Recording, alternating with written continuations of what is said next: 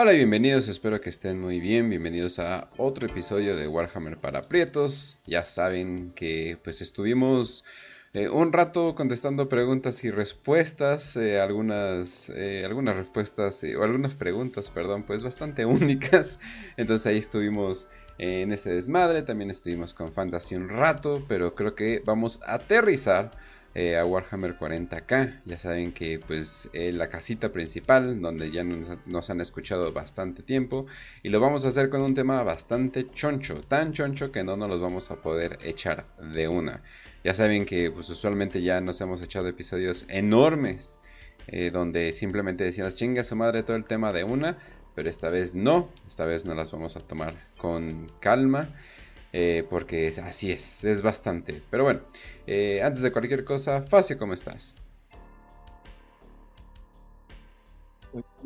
un saludo a todos los que están escuchando en la audiencia. Bienvenidos a Warhammer para Prietos en el episodio semanal. En esta ocasión regresamos con 40k, aunque bueno, el pasado creo que, ay, no me acuerdo ni de qué fue el pasado, fue de preguntas y respuestas, sí, cierto. Bueno, fue híbrido. Este, pero ya nos pedían mucho un video de 40k, no de 30k, no de fantasy, este, mucho menos de Age Sigmar, pues regresamos con una de las eh, narrativas más esenciales, más vitales de lo que es la nueva, tanto octava como novena edición, pero más de octava edición, ¿no? Fue ahí donde encontró como su, su auge esta, esta narrativa, que fue la famosa Guerra de las Bestias. Una guerra que hasta el día de hoy continúa como tal, no, tiene, no ha tenido un, un final eh, como tal este oficial. Es una guerra que pues, hasta cierto punto está en un punto de, que nadie, de que ningún lado puede tomar más de lo que le compete. Pero o sea que es una guerra en donde se mezclan un chingo de facciones, va a haber de todo, imperiales, Space Marines, Space Marines del caos, King Steelers, Eldar, Drukari, este, orcos, obviamente, como debe de ser. Casi casi es todo lo que hay, incluso solo faltaría ahí meterle tiránidos, no me, no me, atrevería a decir que a lo mejor con esto de la nueva cuarta gran guerra tiránida, no sé si le van a meter tiránidos a la propia instancia de este desmadre. Pero bueno, eh, esto está escrito, pues prácticamente todo el lore, las fuentes principales la encuentran entre tres libros, entre tres libros de, de trasfondo, de campaña, que es el de Imperium Nihilus Vigilus Defiant, que es el del cual vamos a estar hablando hoy. Eh, Imperium Nihilus Vigilus Ablaze, que es prácticamente la segunda parte, la fase 2 de la guerra, también conocida como la guerra de las eh, pesadillas. Y la última, que es el famoso guerra de, la zona de guerra Nagmund, este Vigilus Alone, ¿no? Que es la última parte, que como tal ya comprende. Esa última parte ya comprende lo que es novena edición. Entonces, tenemos dos partes escritas en octava y una en novena. O sea, prácticamente es una narrativa que ha ocupado dos ediciones que iba, ¿no? Empieza justo en la Cicatrix Maledictum cuando se abre y pues continúa hasta el día de hoy. Pero bueno, este, sin nada más por el momento, pues también nos acompaña Kill, que va a ser prácticamente nuestro narrador del día de hoy. Aunque también, bueno, obviamente vamos a estar aquí complementando muchas cosas. Pero, pues Kill, ¿cómo estás?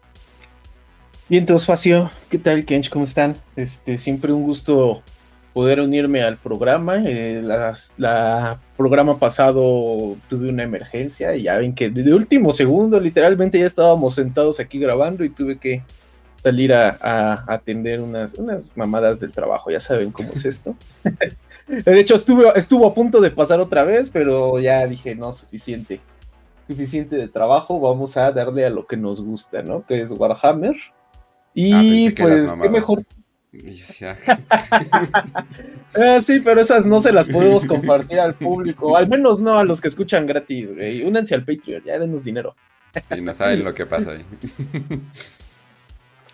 Sí, pero este, entonces ya vamos con un tema que, que la verdad sí siento que sí tenemos un poquillo abandonado luego 40k como tal, o sea, nos, es más, hay como más, más carnita narrativa tal vez del lado de, de 30k, ¿no? De la herejía, donde hay como estas épicas y todo. Pero pues bueno, vamos a, ver una parte, un tema que eh, yo creo que este, eso es como que está curioso porque es un tema bastante importante. De hecho, yo creo que es una narrativa pues después de la del regreso de Gilliman en octava y en novena era la narrativa más importante, pero como que a todo el mundo le vale verga, güey, como que a nadie le importa mucho este tema.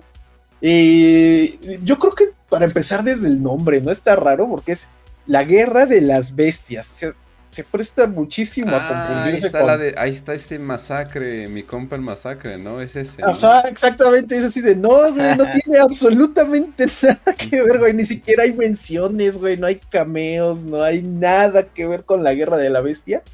Y curiosamente, también hay una guerra de las bestias, o sea, otro, otro arco narrativo con exactamente el mismo nombre, pero en fantasy, güey, que se centra en la guerra eh, Ah, sí. de unos príncipes de Tilea y Estalia.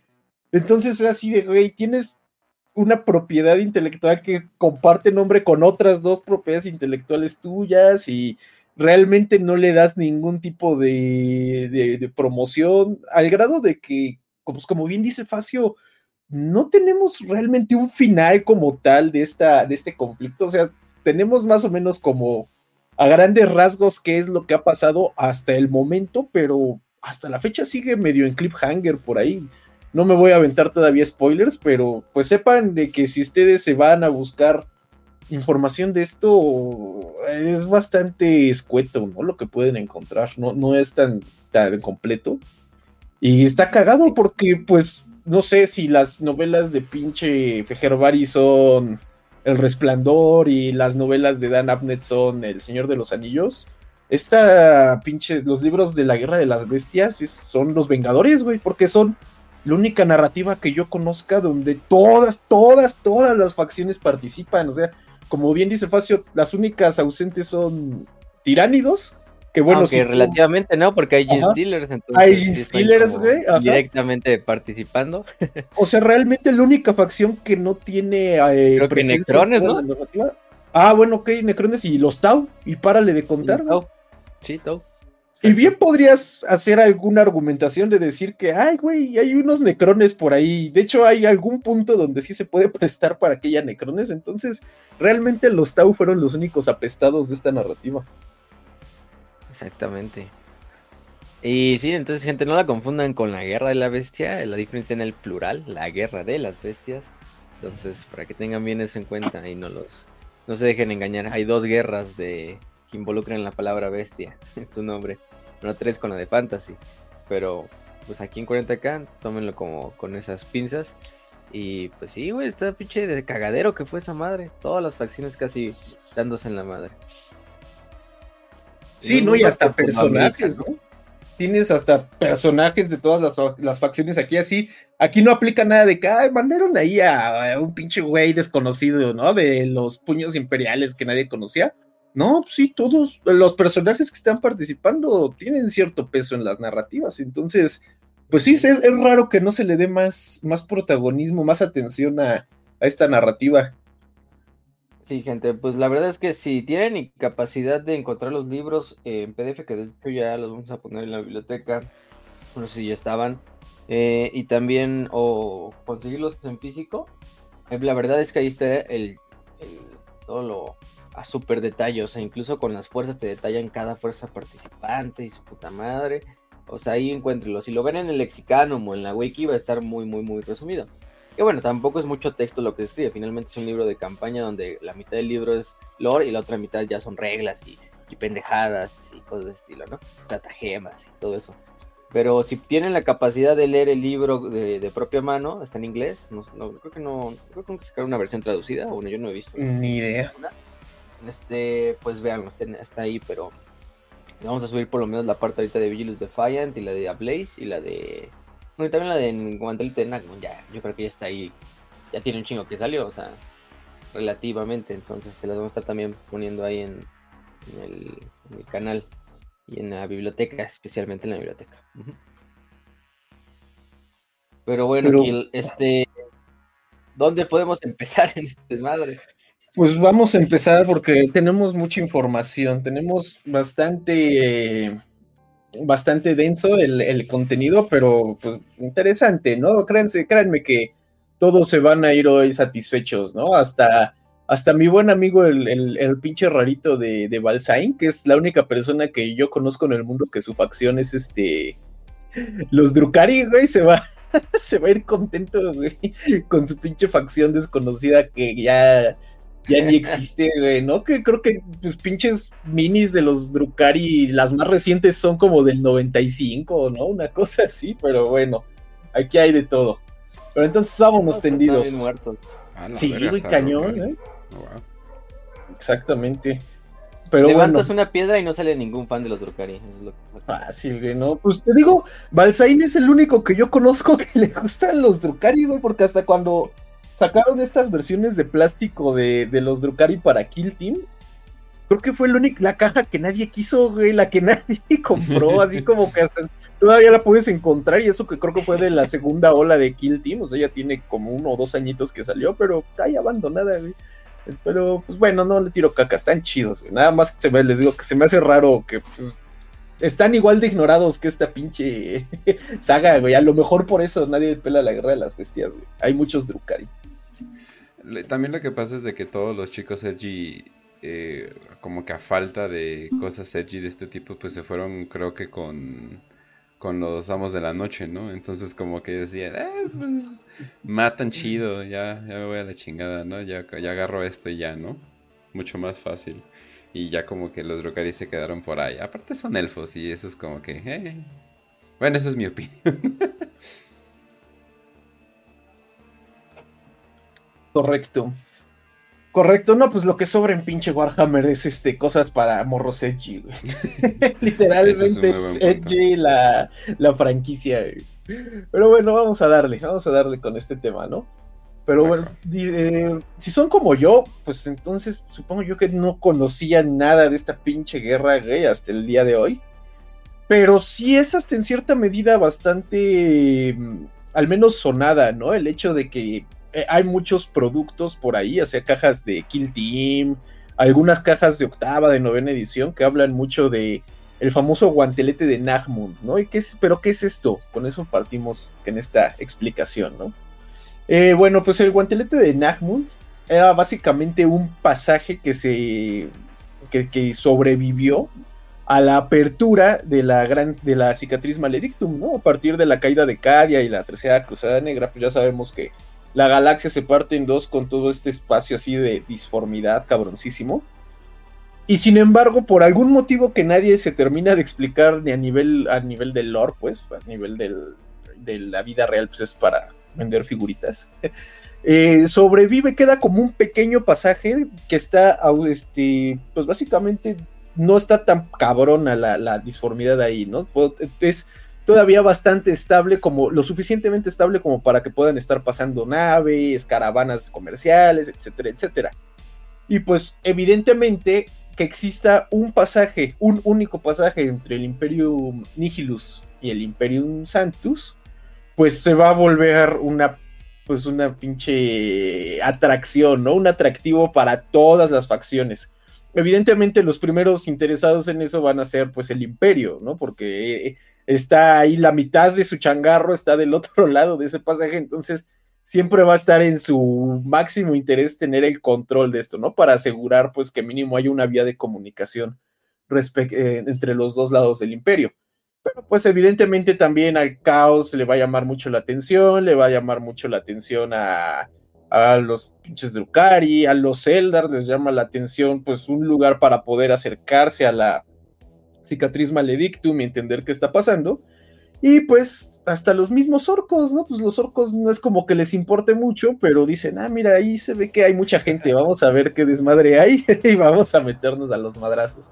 Entonces, pues básicamente esto es lo que vamos a ver, ¿no? Un pasaje que está donde existen eh, un conjunto ahí de, planetas que básicamente componen esta ruta entre los eh, dos lados del imperio. Eh, en el sur de este pasaje está un planeta que se llama Sanguaterra, que es, digamos, el lado que está del, Imperium eh, Sanctum, del Imperio Iluminado, el lado donde sí alcanza todavía a llegar el, el Necronom, el no, no es el Necronomicon, el Astronomicon, ¿no? el Necronomicon es otra cosa. Eh, yo también lo confundo. Ajá. Y eh, de, en medio hay un planeta que se llama Darrobar este planeta de Darrobar es un mundo feudal que tiene a una, una casa de caballeros, de caballeros imperiales, ya saben, estos pinches robotsotes bien mamones, ¿no? Y, con, y que todavía sus, sus príncipes siguen con todas estas tradiciones ahí medio, medio feudales, medio caballerescas, con toda una tradición, que es la casa Merrin, y también es como que en, cierto, en cierta medida un lugar eh, que atrae a muchos caballeros, ¿no? No solo a los caballeros de esa casa que habitan ahí, sino también hay muchos caballeros de estos Freeblade, ¿no? Estos caballeros que por algún motivo no tienen una casa a la cual responder. Y entonces Darrobar se termina volviendo como este punto central, esta zona neurálgica para, pues, caballeros imperiales en general.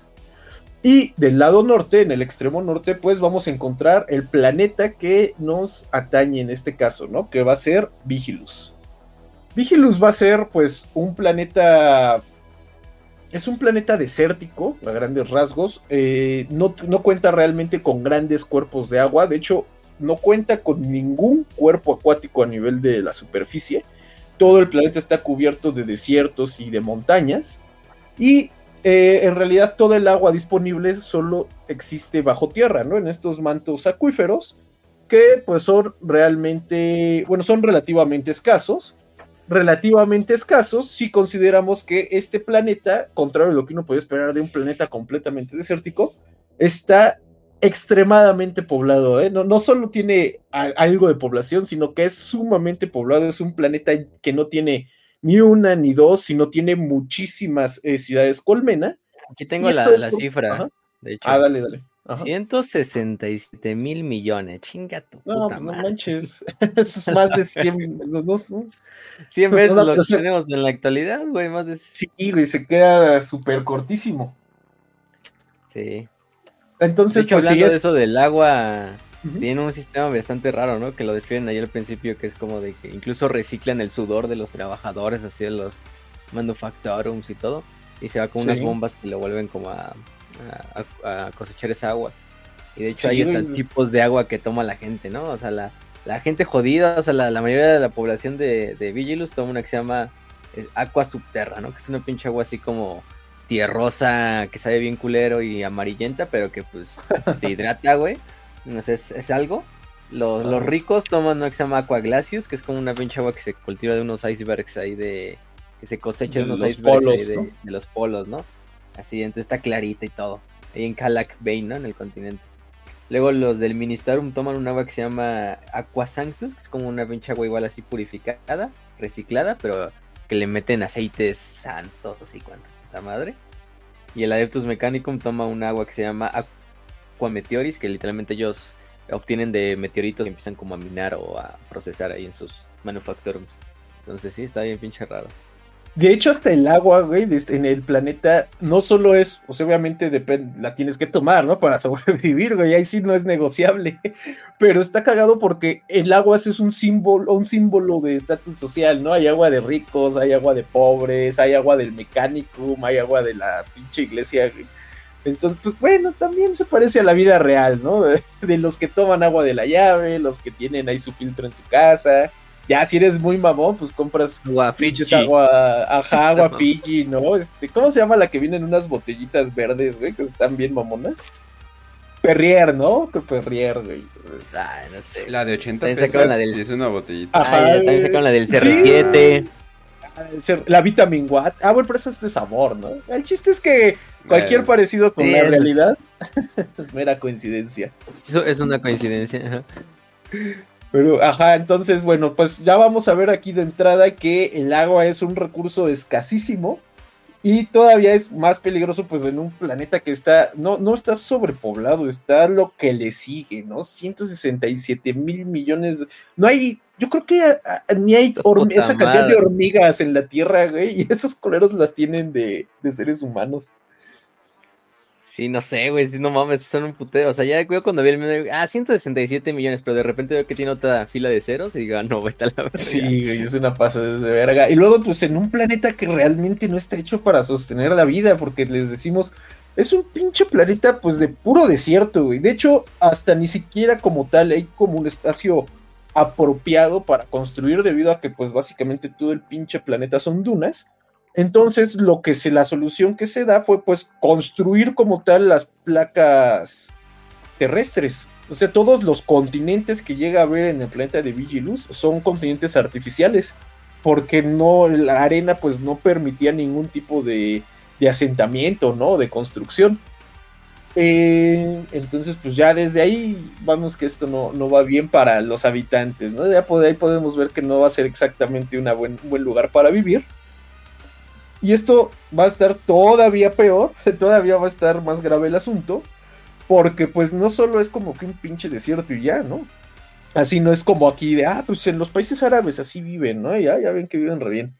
No, sino que el pedo es que sus desiertos, la arena de sus desiertos, no solo pues es como la arena de la vida real, ¿no? Que llegan las pinches tormentas de arena y te descacan, güey, y deshacen así las, las ciudades y las llenan todas de arena, sino que la arena de Vigilus se eh, distingue por ser hidrofóbica hidrofágica o hidrofágica, hidrofágica. Bueno, ¿qué significa esto? Pues básicamente que toda la arena del planeta tiene una capacidad de absorber la humedad de lo que toca. Entonces, ¿qué significa esto? Pues que básicamente si tú tocas la arena, se te va a empezar a secar la piel, si la tocas con las manos o con la piel desnuda, lo que entra en contacto con la arena se va a comenzar a secar a tal grado que cualquier forma de carne, cualquier forma de tejido orgánico que entre en contacto con la arena, con solo un par de horas, se diseca completamente, o sea, se hace una asesina, si tú quieres verlo así, ¿no? Un pinche pedacito ahí de carne seca. Entonces, pues realmente tampoco es como que sea factible bajar al desierto a vivir, porque pues en un ratito ya vales verga, ¿no? Entonces, pues realmente este desierto no solo no se presta a, que haya construcciones, no se presta a que haya este, cuerpos acuíferos, ¿no? Mantos acuíferos o algo así, sino que pues ni siquiera hay ninguna forma de vida, ¿no? Porque pues no podría sobrevivir realmente nada productivo ahí. Lo único que queda vivo en este desierto pues van a ser depredadores muy, muy cabrones, ¿no? Todo este tipo de criaturas que tengan este pieles extremadamente duras, ¿no? Extremadamente resistentes, evidentemente no como un humano, o caparazones, a tal grado de que se registra que en estos desiertos hay estas criaturas que se llaman ambuls, ¿no? Estas que son clásicas del universo de 40k, que son unos pinches monstruotes que sí están bastante tenebrosos. Y que Entonces, básicamente, ajá, entonces básicamente es un pinche mundo culero, güey, donde no hay agua, evidentemente hay muy, muy poca agricultura, ¿no? La cantidad de agricultura que puede haber es bastante poca, entonces, pues toda la comida, pues de ahora sí que es este, o importada de otros planetas, o ya saben, ¿no? Sus pinches este, papitas de, de cadáver, güey. Oye, oye, Kir, pero pensando tantito como lógica de mundo real, que digo, ya sé que no es muy aplicable para 40k, pero ok, vives en una zona super culera, eh, desértica, no sé, Sinaloa, Afganistán o algo por el estilo, eh, pues pienso, no, pero me imagino que hay un recurso muy cabrón que, que, que sí puedes ocupar, estilo Sinaloa, que empezó como pueblos mineros. Ya, luego se enfocaron en otro tipo de, minerales. pero, sí. Eh, pero, o en Afganistán, bueno, más bien, no sé, más bien toda la parte de Arabia Saudita que se enfocaron mucho en lo que es el, lo que es el comercio. Entonces, o sea, ¿por qué chingados están ahí? ¿O es un centro de comercio? ¿O hay algo como en Dune de que la pinche arena tenía el, elemento principal para, para, viajar? espacial? Tiene perico, güey, la arena, por eso no se van de ahí. Nada, no es cierto. pues, eh, más o menos, o sea, algo hay de ahí de cierto, pero o hay, hay, ciertos recursos en, en el planeta de Vigilus pero yo creo que hasta la misma cantidad de gente tan absurda que hay ahí es este, pues termina siendo los insignificantes, porque vamos, realmente este planeta solo tiene, ahora sí que sus características más atractivas, lo que lo vuelven, digamos, bastante distintivo, son, eh, primero que nada, un misterioso mineral que existe en las capas subterráneas del planeta, o sea, en su manto, y que está especialmente, este, está especialmente presente en las zonas volcánicas del planeta, donde alrededor de esta pues se construyó una de estas megaciudades, que era la ciudad de, de Megaborealis, ¿no? que es esta ciudad donde va a estar principalmente asentado el Mechanicus. Y el Mechanicus ahí va a estar haciendo sus mamadas, ahorita platicamos de ellas. Pero pues sí, esta es una de, digamos, de sus principales cualidades, ¿no? Que tiene el planeta.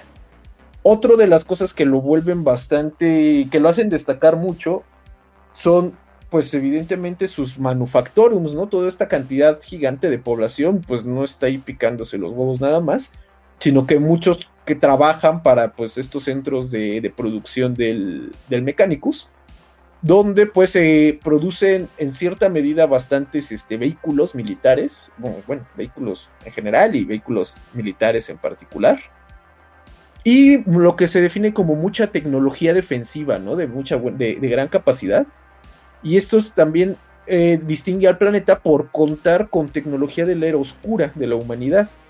Y la tecnología que ellos cuentan, que en realidad es algo de lo que ha permitido que la vida se pueda dar en este planeta, son con escudos, que son escudos que pueden cubrir con facilidad toda una ciudad, generan campos de fuerza que abarcan pues las grandes ciudades colmena del, planeta, pero a diferencia de otros escudos como los escudos de, de, vacío, ¿no? De las naves, los escudos que ellos tienen eh, están basados en energía del warp, en energía que pues hasta se le llama energía psíquica, que son escudos de energía psíquica, y pues que los protegen tanto de la, de la inclemencia del clima y de la arena, ¿no? Que está por todos lados, pero pues también les han servido en, el pasado para repeler invasiones, eh, enemigos, etcétera, etcétera.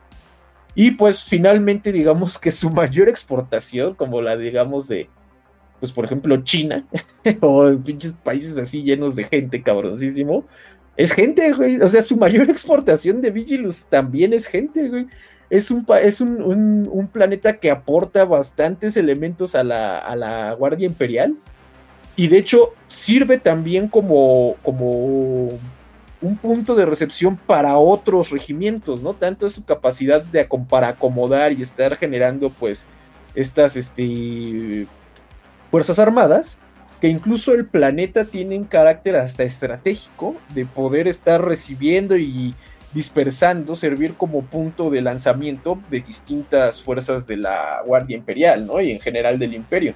Entonces, pues esto va a hacer que Vigilus tenga un carácter hasta bastante estratégico, ¿no? Más allá de sus recursos que pudiera tener, por la cantidad de material de guerra y de fuerzas militares que alberga, pues es lo que le termina dando a Vigilus eh, su carácter de estratégico y vital, más allá de, los otros tres planetas, ¿no? Con los que comparte el guantelete de, de Exacto. Además, esos escudos, los clase, se llaman clase Bastión, ¿no? Bastion Class, la opinión. Eh, son localmente producidos, como bien dijo Kill, solo los existen en, en y también se exportan, ¿eh? Gente, este, aparte de que los utilizan sí mucho en Vigilus para proteger las ciudades, también es como uno de los principales como exportaciones, los escudos clase Bastión, pero, pero bueno, nada más quería agregar eso. Sí, no, no, correcto. Y ahora, el planeta como tal tampoco crean que eso sea, pueden decir, ah, pues suena Acadia, ¿no? Es un pinche planeta militar, bien mamón, pero pues tampoco llega a ese nivel. En el sentido de que pues no, no es un planeta que sea completamente una fortaleza, ¿no? Un planeta que esté preparado para todos los vergazos. Eh, debido a que en realidad el planeta está como que bastante dividido. Es un planeta eh, relativamente fragmentado donde pues básicamente cada una de estas grandes este, continentes, estas placas de continentales artificiales y las ciudades colmena, pues básicamente son como autónomas. Sí existe un, gobierno, digamos, centralizado, pero es bastante débil, tiene muy poca autoridad sobre el planeta y realmente el papel del gobierno central en Vigilus antes de la, de la Guerra de las Bestias era pues ceremonial, ¿no? Básicamente era para que el imperio, si el imperio necesitaba hablar con alguien, era así de, ah, ella es la jefa, habla con ella, no, no nos molestes. Y eh, este papel de gobernadora planetaria recaía en la familia Agamemnus, Agamemnus, iba a decir Agamenón, pero no, es la familia Agamemnus, donde la, eh, este, la líder de la familia, la cabeza de la familia, es Lucien Agamemnus novena. Que bueno, si bien ella, digamos, funciona como la cabeza del gobierno planetario, pues tiene un papel bastante simbólico nada más.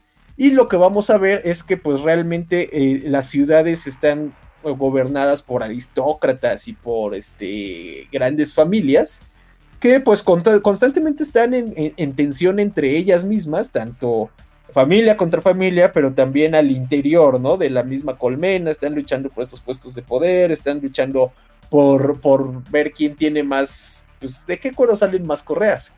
Y por, por si esto fuera poco, le vamos a agregar otro elemento a la ecuación de, ya saben, una vida política tranquila en el imperio de la humanidad, porque pues no podemos tener al imperio de la humanidad sin la eclesiarquía, ¿no? La eclesiarquía también está muy presente en Vigilus y tiene un papel muy, muy cabrón, ¿no? Básicamente estamos hablando de una sociedad feudal con pinche tecnología que ni entienden, pero que les da varo, que les permite eh, generar estos grandes ejércitos y pues la eclesiarquía va a tener un papel ahí también bastante fuerte, ¿no? En el sentido de que la, eclesiarquía llega al planeta y comienza rápidamente a, integrarse dentro de esta vida de conspiraciones, de, de este, apuñalamientos por la espalda, de intriga política, y pues eventualmente también ellos obtienen bastante poder al interior del planeta y lo que vamos a tener al final del día son que eh, muchas de, las de, estas familias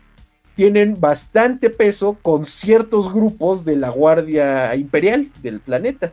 O sea, ciertas facciones de la Guardia Imperial responden a ciertas facciones aristocráticas, eh, ciertas facciones de la Guardia siguen, eh, también tienen ciertos apego a algunos grupos de la eclesiarquía y en oposición a otros grupos de la eclesiarquía, o sea, hasta la, misma Guardia Imperial se encuentra en constante conflicto al interior, ¿no? No, hay, no es un conflicto armado, pero pues sí llega a haber ahí de repente algunos, este, algunas balaceras, ¿no? De que te balacean los municipales y de que llegan los, los soldados con tenis y que quieren hablar contigo. Entonces, pues tampoco es una vida tan, tan, tan propicia, ¿no? Dentro de, de Vigilus.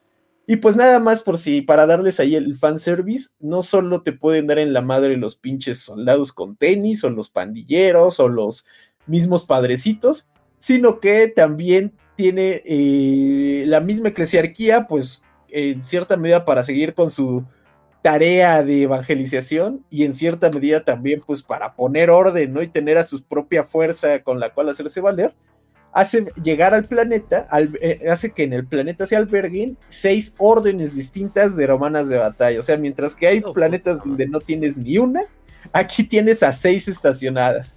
Y son bastante fuertes, hay, de todos los tamaños, ¿no? Todos los sabores y colores. Está la orden de Nuestra Señora Mártir, la orden de la Rosa Sangrienta, la orden del Cáliz de Ébano, la orden del Sudario de Plata, la orden de la última priora, que así es una palabra, yo también acabo de descubrirla. Priora es la persona que se encarga de los conventos. Ahí digan, para que no digan, no aprendes nada con Warhammer, te voy a quemar tus pinches figuritas. pues no, mira, ya se aprendieron una palabra así de que, ay, no, ¿qué aprendiste escuchando de los pinches mugrosos que hablan durante tres horas? Ah, aprendí que Priora es la que se encarga del el convento. Y bueno, eh, también está la orden de el sudario del mártir. Entonces, Ah, bueno, espérenme. Bueno, entonces, pues como ven, hay un desmadre.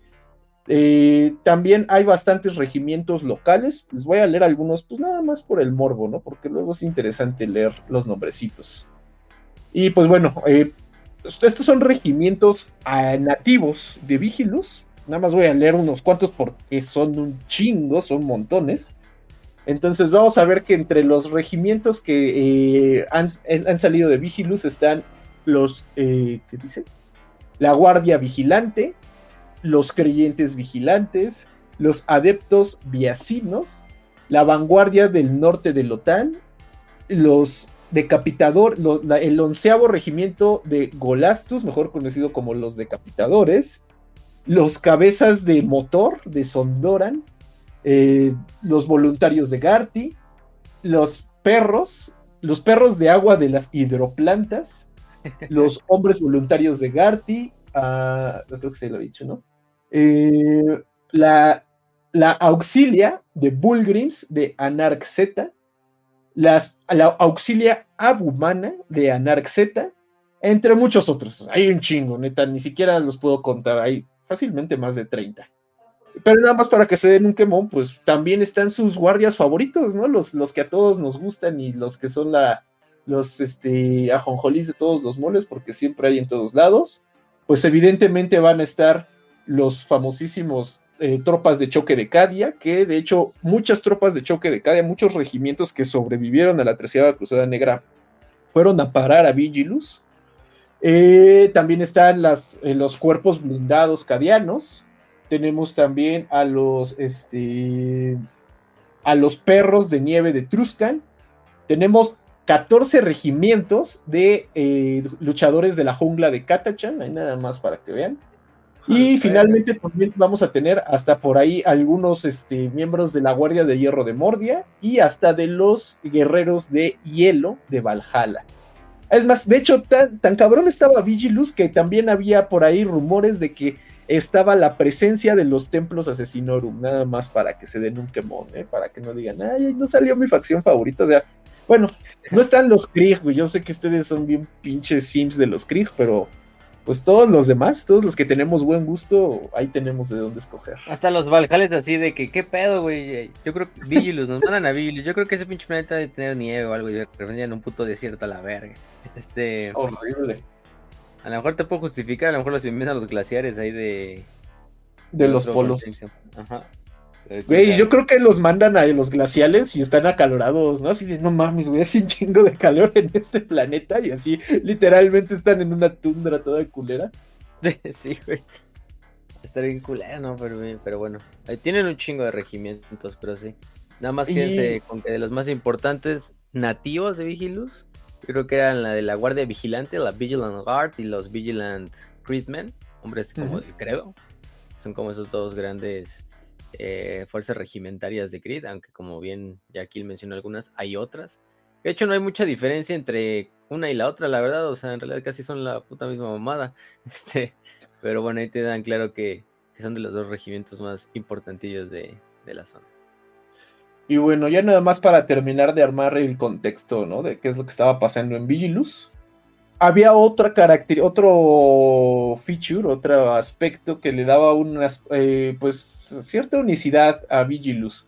Que era que entre todos sus pinches desiertos y las estas dunas que te comían vivo, literalmente que te volvían así como los marcianitos que presentaron en la Cámara de Diputados había un pinche torbellino en el planeta, güey. Había una tormenta gigantesca como la que existe en Júpiter. ¿Cómo se llama esa madre, güey? O en Marte, ¿no? No me acuerdo. La no sé si la mancha esa gigante, ¿no? Que tiene sí, güey. Hay una pinche tormenta que nunca se quita. Que bueno, en este caso es un torbellino de arena gigantesco.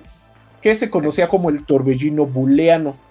Eh, este torbellino, pues básicamente era como un misterio para toda la población de Vigilus, pues en el sentido de que cualquier intento de mandar señales a través de él, pues simplemente era, no era fructífero, las señales morían a través, por debido a la densidad y la fuerza de la tormenta, y pues debido a las características de la, esta arena hidrofágica, tampoco era factible realizar una expedición con personas, ¿no? Con seres, seres humanos, debido a que pues entrar ahí pues básicamente te exponías, ¿no? Incluso por más cubierto que ibas, la, arena terminaba destruyendo tu, ropa o tu armadura, bueno, lo que te protegiera.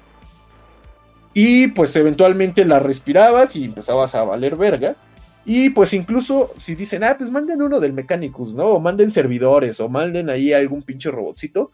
La arena también era tan fina que se podía colar en las máquinas y generar cortos circuitos en las circuiterías de las maquinarias, o pues finalmente bloquear, ¿no? Terminar bloqueando los motores o absorbiendo los fluidos y lubricantes de cualquier maquinaria que quisiera entrar, lo cual pues hacía básicamente una expedición al interior del, torbellino, pues una misión suicida, y pues a la gente pues le valía verga, dicen, pues déjalo, güey, no es como que haya muchos recursos que explotar en el planeta, probablemente no nos estamos perdiendo de nada. Y pues ahí dejaron a su, a su pinche torbellino, ¿no? Y bueno, con eso ya, es, ya podemos hacernos una idea de cómo estaba conformado el planeta. Y pues vemos que a pesar de que no tenía como que realmente nada interesante que ofrecer, eh, sí terminaba siendo un, punto estratégico para el, el, imperio, en el sentido que perderlo pues le costaría bastantes recursos y bueno, al final terminó siendo el pinche túnel entre los dos lados del imperio, lo cual pues lo subió en la lista de prioridades de a lo mejor una prioridad intermedia hasta la puntita, ¿no? Perderlo significaría básicamente pues perder cualquier forma de, transporte entre los dos lados del imperio y pues eso no estaría chido. Y pues bueno, con eso ya podemos pasar como tal al inicio de la guerra como tal, ¿no?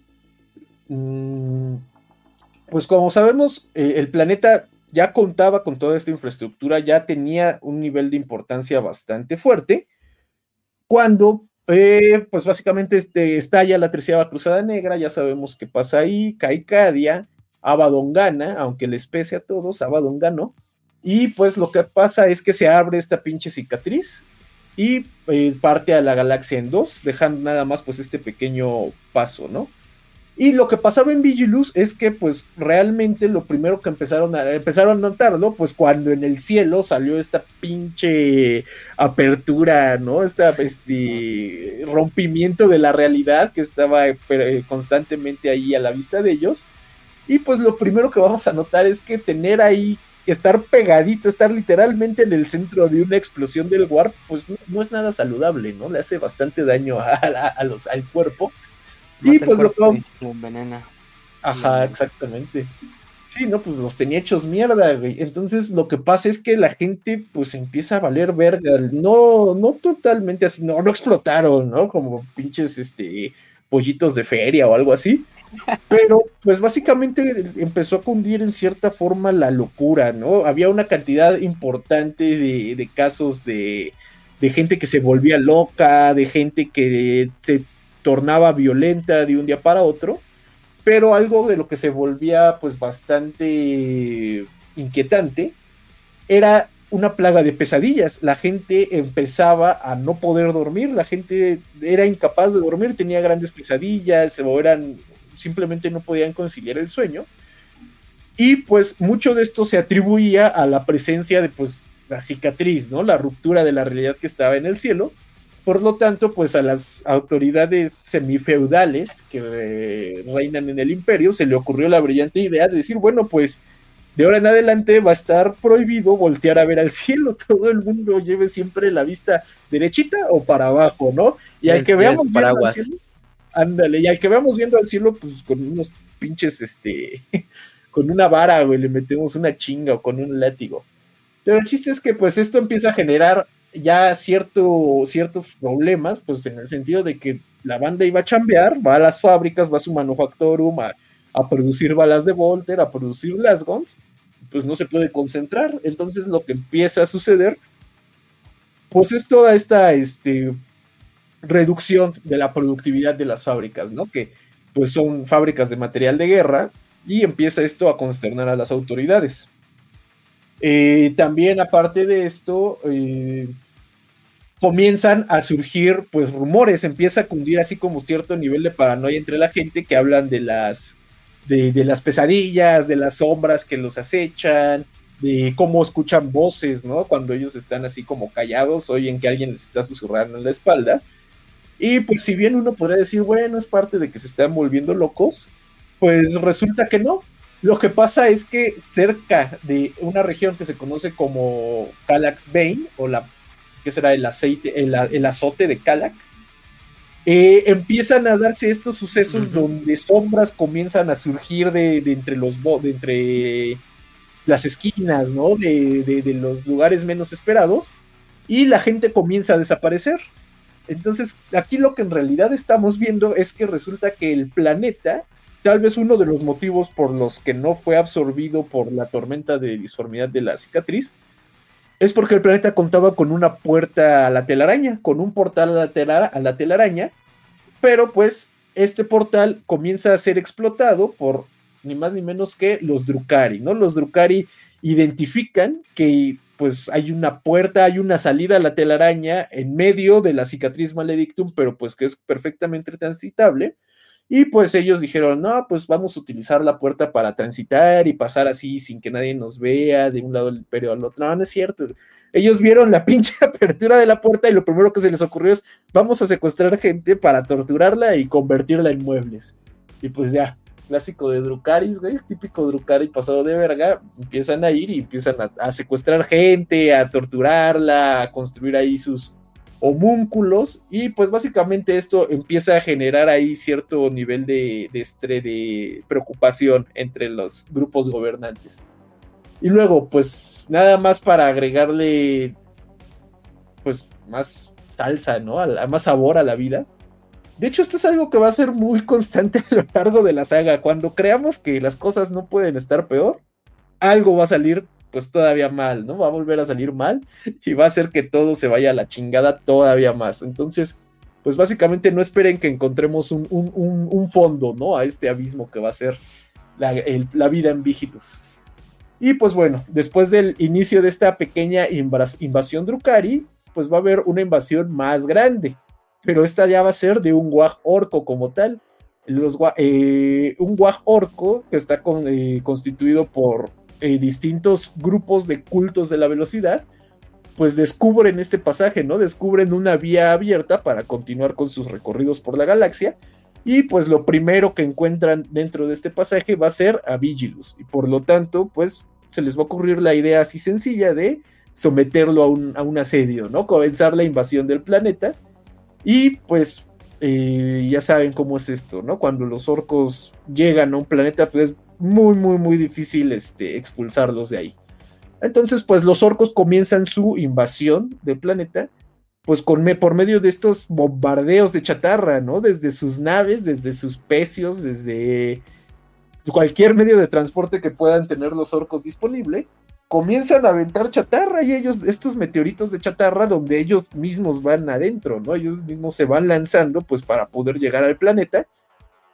Y eh, pues donde van cayendo ellos básicamente los que sobreviven, porque eso sí nos dan, nos dejan bien claro que no son inmunes, o sea, ellos se avientan y se mueren a la verga, güey, pero pues los que sobreviven están a toda madre dicen, güey, ya estamos aquí, ¿qué hacemos? Pues, güey, ponte a juntar la chatarra que tienes ahí a la mano y a ver, pues construyete algo, ¿no? A ver qué, podemos construir.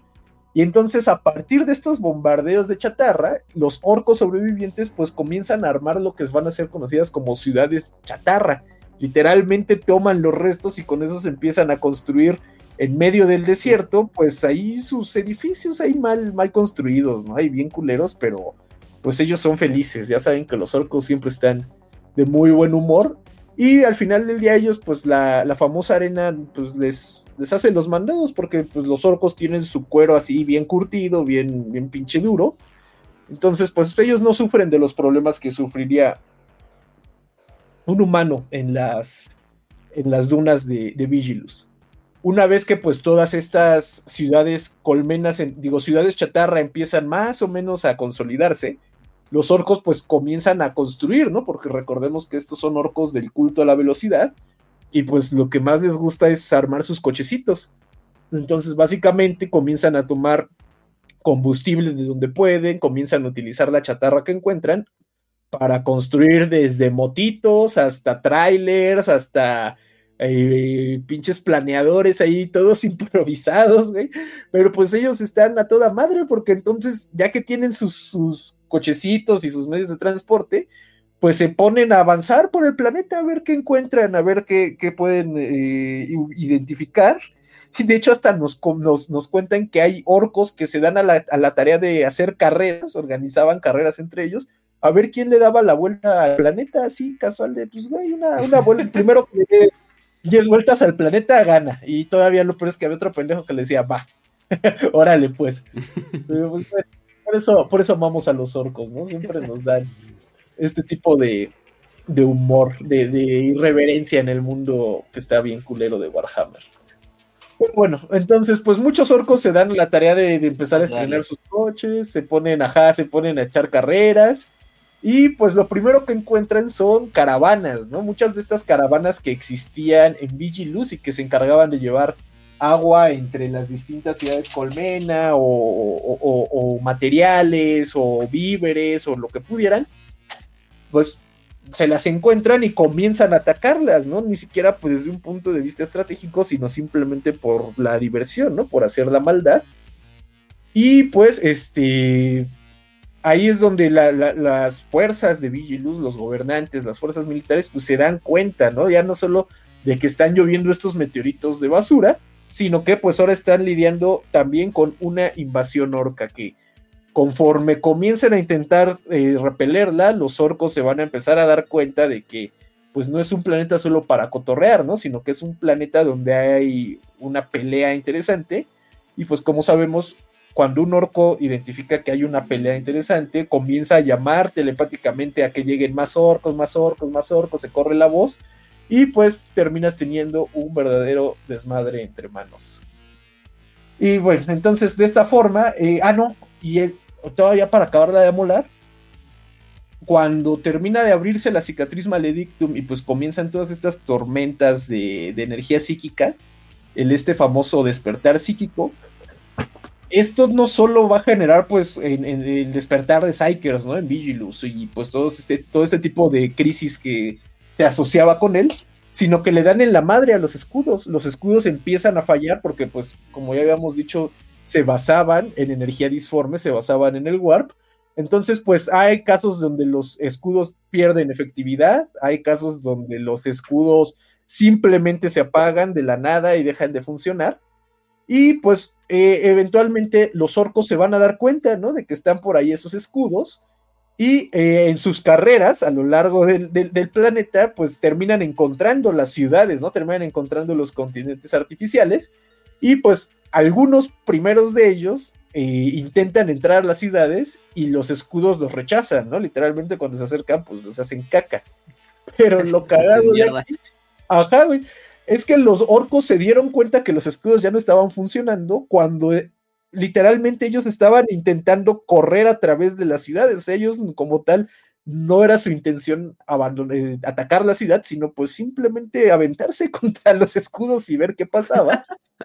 Y pues eventualmente uno de ellos se dio cuenta de que podía atravesar, bueno, ya no estaba el escudo, ¿no? Ya podía atravesar. Y finalmente esto es lo que termina convirtiendo, eh, pues, en las pinches ataques orcos a las caravanas y sus carreras a lo largo del planeta en una invasión como tal, ¿no? Porque ahora los orcos ya saben que pueden entrar a las ciudades y que en las ciudades pueden hacer su desmadre, pueden matar a gente, pueden despellejar niños y pues qué mejor, ¿no? Y eso pues ya, como tal, inicia abiertamente el conflicto a gran escala con los orcos. Sin embargo, pues los orcos y los Drukari no van a ser el único, lo único que, exista, ¿no? En Vigilus. Va a haber otra cosilla. ¿Qué, ¿Qué es lo que va a pasar? 33 años antes de que se abriera la cicatriz, un grupo de Gene Stealers del el culto conocido como los Príncipes Mendigos lanzaron desde el planeta conocido como Chancellor's Bay, eh, pues un montón de especímenes, de estos especímenes que avientan los Gene Stealers y a ver a dónde chingados caen, ¿no? O métenlos en naves y a ver a dónde llegan. Y pues dejaron que se fueran, ¿no? Dijeron a ver, a a ver qué pasa. Y pues realmente todos los pinches especímenes que mandaron no llegaron a ningún lado, ¿no? O sea, que terminaron en el vacío, murieron en el camino, no pudieron reproducirse excepto uno, pero con uno bastaba pues para iniciar una infestación, ¿no? Una, toda esta plaga de Gene Stealers en un planeta y casualmente ese único que sobrevivió fue a parar pues a más, a nada más y nada menos que Vigilus. Este primer espécimen, les digo, llegó 33 años antes de la apertura de la cicatriz maledictum y pues se logró instalar y poco a poco comenzó a desarrollarse, a infectar gente, a construir estos cultos, que bueno, en este caso es una, una rama de este culto de los príncipes mendigos, y este Gene Steeler que logró llegar y fundar el eh, su culto ahí en Vigilus, pasaría a ser conocido como el Grand Sire Burm, o el Gran Señor Burm, o Wurm, con W, W-R-M, W-U-R-M, no sé cómo, cómo le quieran decir. Yo voy a decirle Wurm y ya, a la verga. y es más, ni lo voy a decir porque hasta me duele decirlo. Está raro. Pero, ah, bueno, hay un pequeño paréntesis nada más. algo que está interesante también aquí del, del códex es que sí nos mencionan las distorsiones temporales que se crean a partir de la apertura de la cicatriz maledictum, que fue justamente algo que estaba discutiendo hace un par de días con este Sir Char ahí en el grupo, ¿no? Hablábamos de cuál era la cronología actual en, Warhammer, o sea, hasta qué año se, se, conocía. Y justamente él ahí me corrigió muy bien y pues sí, lo que comenta viene justo en este códex, de que a partir de la apertura de la cicatriz maledictum, pues como tal el tiempo perdió su uniformidad a lo largo de la galaxia. Y lo que en un planeta puede estar pasando en un año, en el otro puede que hayan pasado 100 años, ¿no? O 20 años, o dos días, o un par de horas. Eh, entonces ahí sí se nos, eh, hace, se, nos, se nos cuenta que este problema, pues evidentemente generaba pues un desmadre en la logística, en los registros, en la, en la, en la administración del imperio y pues güey, tienes literalmente administrando el imperio a la máquina más cabrona de administración que haya conocido la humanidad, ¿no? Que se llama Robot Gilliman. Entonces Robot Gilliman junto con un grupo de la, de la Inquisición que se llama la Ordo Cronos, si no mal recuerdo, ah, por aquí lo debo tener Ah, sí, Cronos. Ajá, la Ordo Cronos. Eh, pues básicamente definen un sistema, ¿no? Para, para, poder llevar el control del tiempo, para llevar, llevar un registro de cómo pasa el tiempo en, el, en, la, en la galaxia. Y pues básicamente dicen, pues saben que cada quien cuente, pues como ustedes sientan el tiempo, como según ustedes haya estado pasando el tiempo, a partir de la apertura de la cicatriz maledictum. Entonces, pues mientras que a lo mejor en el segmento solar solo han pasado 12 años de que se abrió la, cicatriz y cayó Cadia, eh, e, en Val puede que haya, hubieran pasado nada más un par de meses, ¿no? Y por eso mientras ellos sentían que la guerra contra los tiránidos durante la devastación de Val, pues solo había durado una cantidad relativamente pequeña de tiempo, pues a Gilliman le dio tiempo de llegar hasta Terra, sacar su desmadre de los primaris, armar las flotas Indomitus y llegar hasta Val, ¿no? Entonces, pues ahí tenemos cierta explicación a esta inconsistencia temporal. Y bueno, pues esta también se va a estar presente ahí en, en Vigilus, ¿no? Porque de hecho todo lo que estamos contando. que de hecho lo. Sí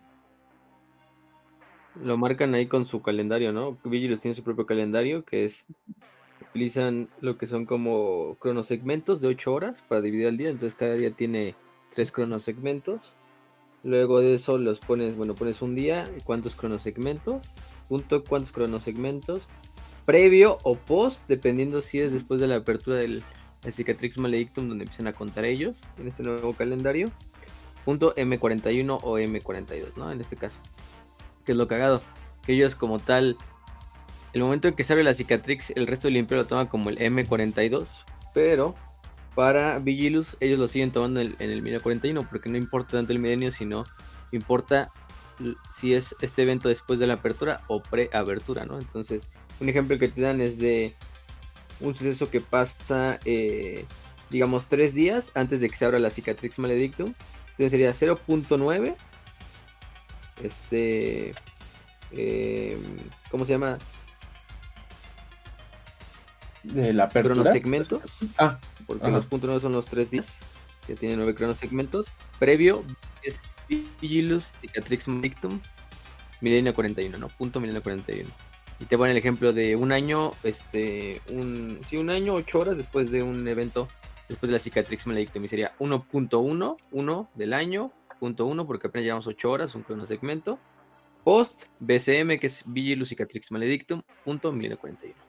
Es un desmadre. Y no solo ellos tienen el suyo, o sea, así como bien dice Kill, Gilliman hace este desmadre con la Ordo Cronus, que de hecho entra una guerra civil la Ordo Cronus, porque el mismo Gilliman hace eh, otra organización que se llama la Lobos Histórica Verita, y como que hay una mini guerra civil, pero bueno, se supone que se hace un nuevo calendario para estar checando todo este desmadre de del reloj, pero pues cada planeta ya, digamos, es libre de usar el que sea y que el que se le y el que se pueda, porque pues como de cierta manera no hay una fecha directa tanto por las distancias y a partir por la distorsión de la disformidad, pues ahora sí que cada quien hace el, reloj que, quiera. Y Vigilus no es la, no es la, no es la la excepción.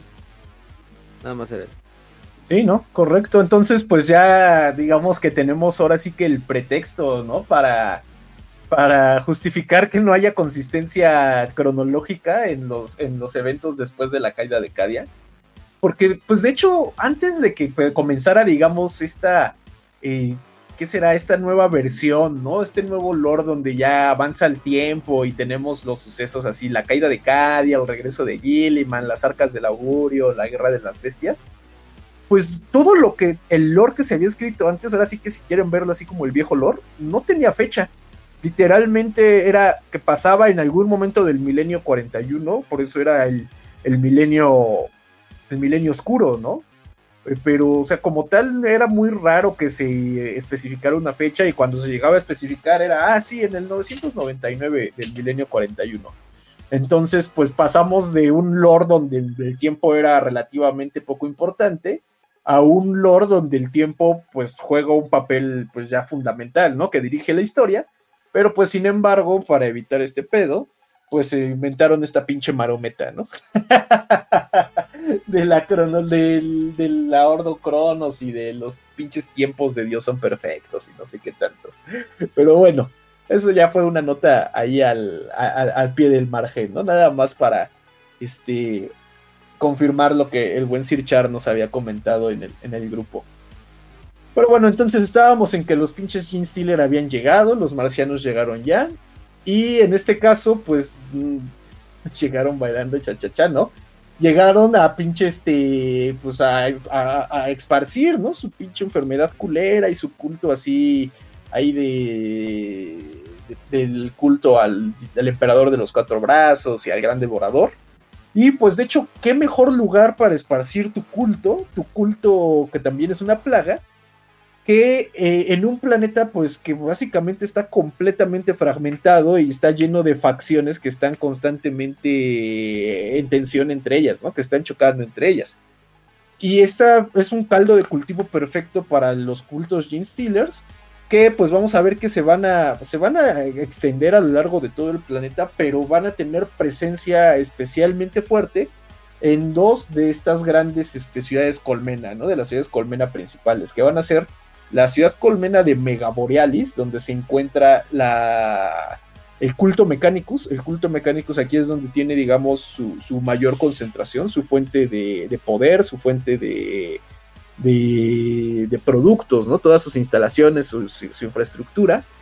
Y también en otra ciudad colmena conocida como Dirkden, que era una ciudad que se caracterizaba por, por ser extremadamente pobre, ¿no? Básicamente era el, bueno, no, ya no voy a hacer referencias así a lugares porque siento que, luego hacemos enojar innecesariamente a, los que escuchan, güey. Pero bueno, vamos a decir que es un lugar muy pobre, el Bangladesh, el Bangladesh de, de, Vigilus, porque de seguro tenemos un chingo de, gente que nos escucha en Bangladesh. Y si sí hay, pues un saludo, ¿no? Ajá. Ok, ajá, entonces, bueno, pues vamos a ver que van a tener este, este control en estas dos ciudades, forman aquí sus cotos de poder. Y eventualmente el, gran señor Worm va a tomar, digamos, a su círculo interno y se va a mover a, otra, a una tercera ciudad, eh, a, otra, a una tercera ciudad colmena conocida como Hiperia que bueno, Hiperia para él es el premio mayor, ya que en Hiperia es donde se concentra la riqueza y la clase dirigente de todo el planeta de Vigilus, ¿no?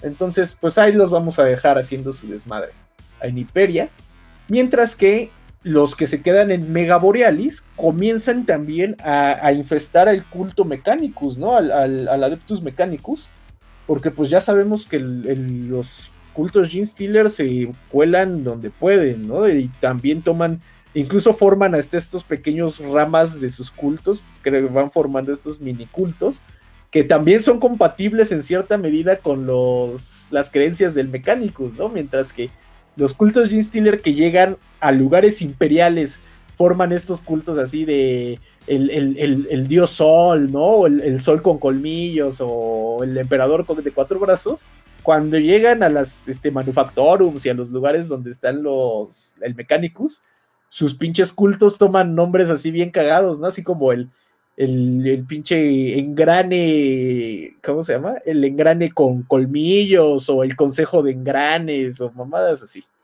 Y bueno, finalmente ellos logran llegar y tomar cierto poder dentro de Mega Borealis y dentro del culto Mechanicus y usan ese poder pues para obtener información referente a las defensas, ¿no? De todo el planeta.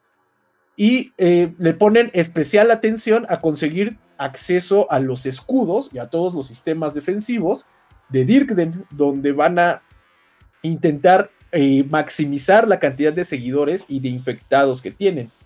Entonces, en el contexto en el que está dándose la invasión tanto de Drukaris como de orcos al planeta, la, al mismo tiempo, pues los cultos Gene Stealer eh, echan a andar una de sus, pues este plan que tienen, que básicamente consiste en llegar a Dirkden y eh, bajar los escudos, ¿no? Abrir los escudos para permitir, pues más que nada, la entrada de fuerzas del mismo culto de Gene Stealer de otros, de otros lados, ¿no? De otras partes del planeta.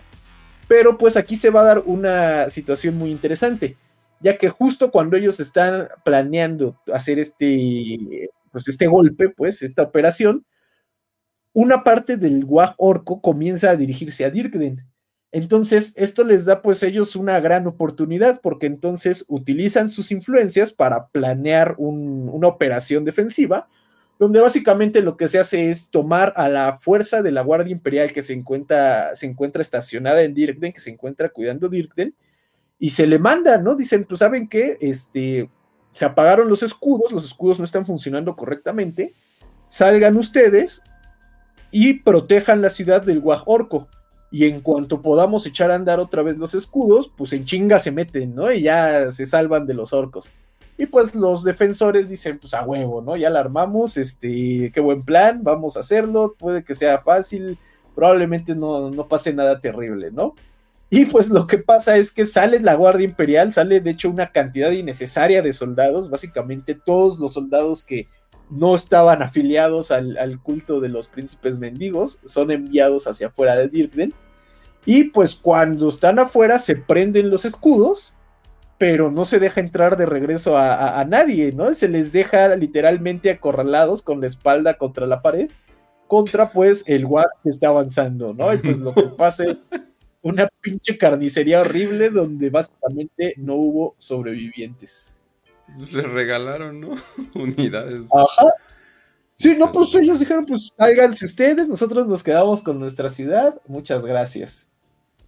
Y eh, bueno, una vez que tuvieron éxito durante este primer ataque sobre Dirten, sobre este, pues tomar básicamente control sobre la ciudad este, Colmena, pasaron a una segunda etapa donde era eh, tomar a las fuerzas que estuvieran disponibles y hacerlas llegar a otra ciudad colmena cercana, que era la ciudad colmena conocida como Otec. Otec, acuérdense de ella, porque va a tener también un, un papel bastante importante, un papel estratégico bastante fuerte, debido a que Otec era la ciudad que albergaba los pozos de agua eh, más abundantes del planeta. Básicamente era el origen del agua que tomaba pues la población en general, ¿no? Ya sabemos que ni los ricos, ni los miembros de la eclesiarquía, ni del Mechanicus tomaban el agua del planeta como tal, del agua que existía en los mantos acuíferos del planeta, pero pues ellos eran realmente una minoría, ¿no? Comparados con la población en general. Y pues por eso OTEC tenía esta calidad, esta cualidad de ser, pues, estratégico a más no poder, ¿no? Literalmente era la única fuente de agua de, significancia de todo el planeta. Por lo tanto, va a ser pues bastante atractiva para el pinche los cultos Gene Stealer tomar pues estos control, el control de estos mantos acuíferos para pues básicamente tener un vector de infección de sus pinches parásitos a todo el planeta, ¿no? Toda el agua salía de ahí y iba a parar al resto de las ciudades colmena, donde pues iba a continuar pues la, la infección. Eh, y bueno, eh, finalmente, pues a partir de este ya control cada vez más fuerte que tiene el, culto, el culto de los príncipes mendigos en ya para este punto dos ciudades colmena donde controlan ellos pues básicamente todo.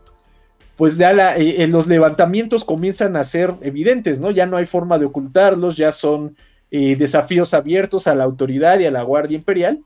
Y pues la autoridad en este punto, los nobles y los aristócratas de Otec, pues de, Otec, digo, de Vigilus, pues se dan cuenta que ya valió verga, ¿no? Están siendo atacados desde fuera por el culto, por el, el orco del culto a la velocidad. Y desde dentro, pues también los están atacando los pinches cultos Gene Stealer. Y cuando se van a dormir, pues corren un riesgo bastante importante de que llegue un pinche Drukari y los convierta en, en un descansapiés, ¿no? Entonces, pues comienza a cundir el pánico entre las esferas eh, aristocráticas, entre las élites del planeta. Y pues bueno, en lugar de que digamos van a sentarse y organizar una resistencia, van a, consolidar sus activos, a consolidar las Fuerzas Armadas, pues no, sino que la mayor parte de los aristócratas toman las fuerzas que están a su disposición, las fuerzas que todavía les son leales, y pues básicamente las convierten en su guardia personal, ¿no? Deciden tomar, por ejemplo, a los grupos de, de la Guardia Imperial o a de las Hermanas de Batalla y encerrarse en sus búnkeres, en sus este, torres de las ciudades Colmena y pues aguantar ahí, ¿no? Decir, pues ahora sí que cada quien se rasca con sus propias uñas y a ver qué pasa con ustedes.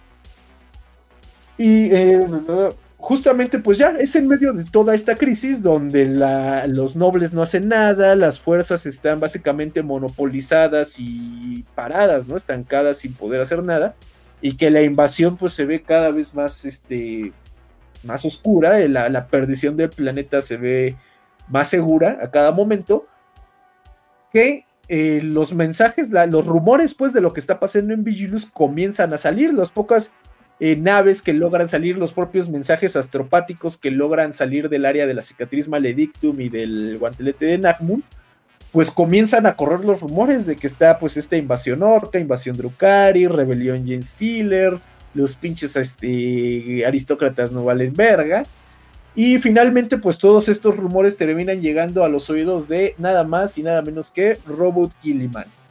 Y pues aquí no sabemos exactamente dónde está Gilliman. Probablemente está lejos porque pues él no lo vamos a ver durante la guerra.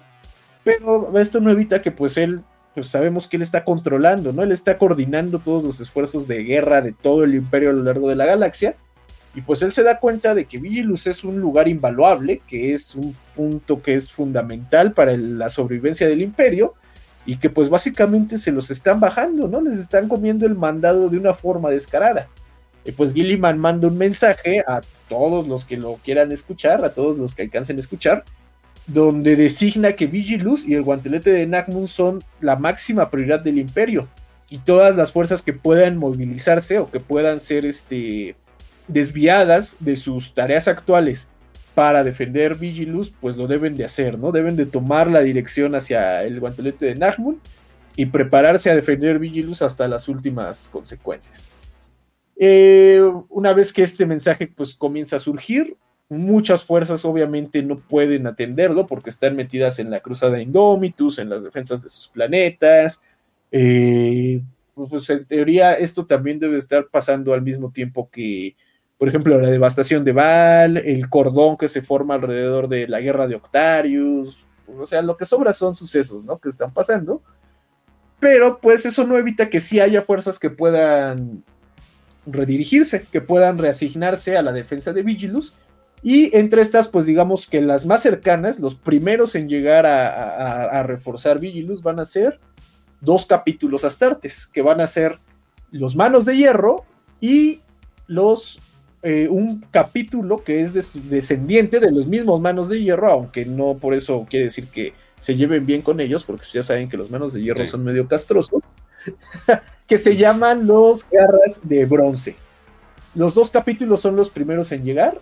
Eh, no llegan obviamente con todas sus fuerzas, sino que empiezan a llegar en pequeñas escuadras y eh, tienen un, un, conjunto de tareas muy, muy bien definidas, que son aliviar los puntos más críticos que encuentren. Y bueno, en el caso de los manos de hierro, ya sabemos que ellos tienen un compromiso milenario con el Adeptus Mechanicus. Entonces, pues para ellos también es como de sus prioridades, este, salvar la tecnología y salvar a los miembros más importantes del Mechanicus que se encuentren ahí en, en Vigilus.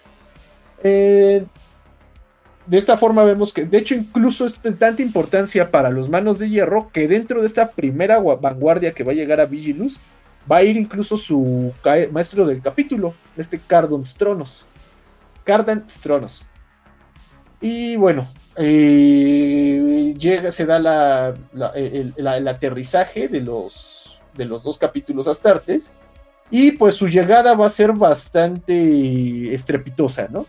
En el sentido de que evidentemente son solo un puñado de astartes, y todavía no completan, por ejemplo, más de una compañía, pero pues eh, su, llegada, eh, a su llegada principalmente de los manos de hierro que llegaron a Mega Borealis, pues su sorpresa es que no están enfrentando a los orcos como ellos se creían, sino que llegan a la ciudad y se dan cuenta que la ciudad todavía no está sitiada y sin embargo adentro de la ciudad el control ya es de los Gene Stealers, ¿no?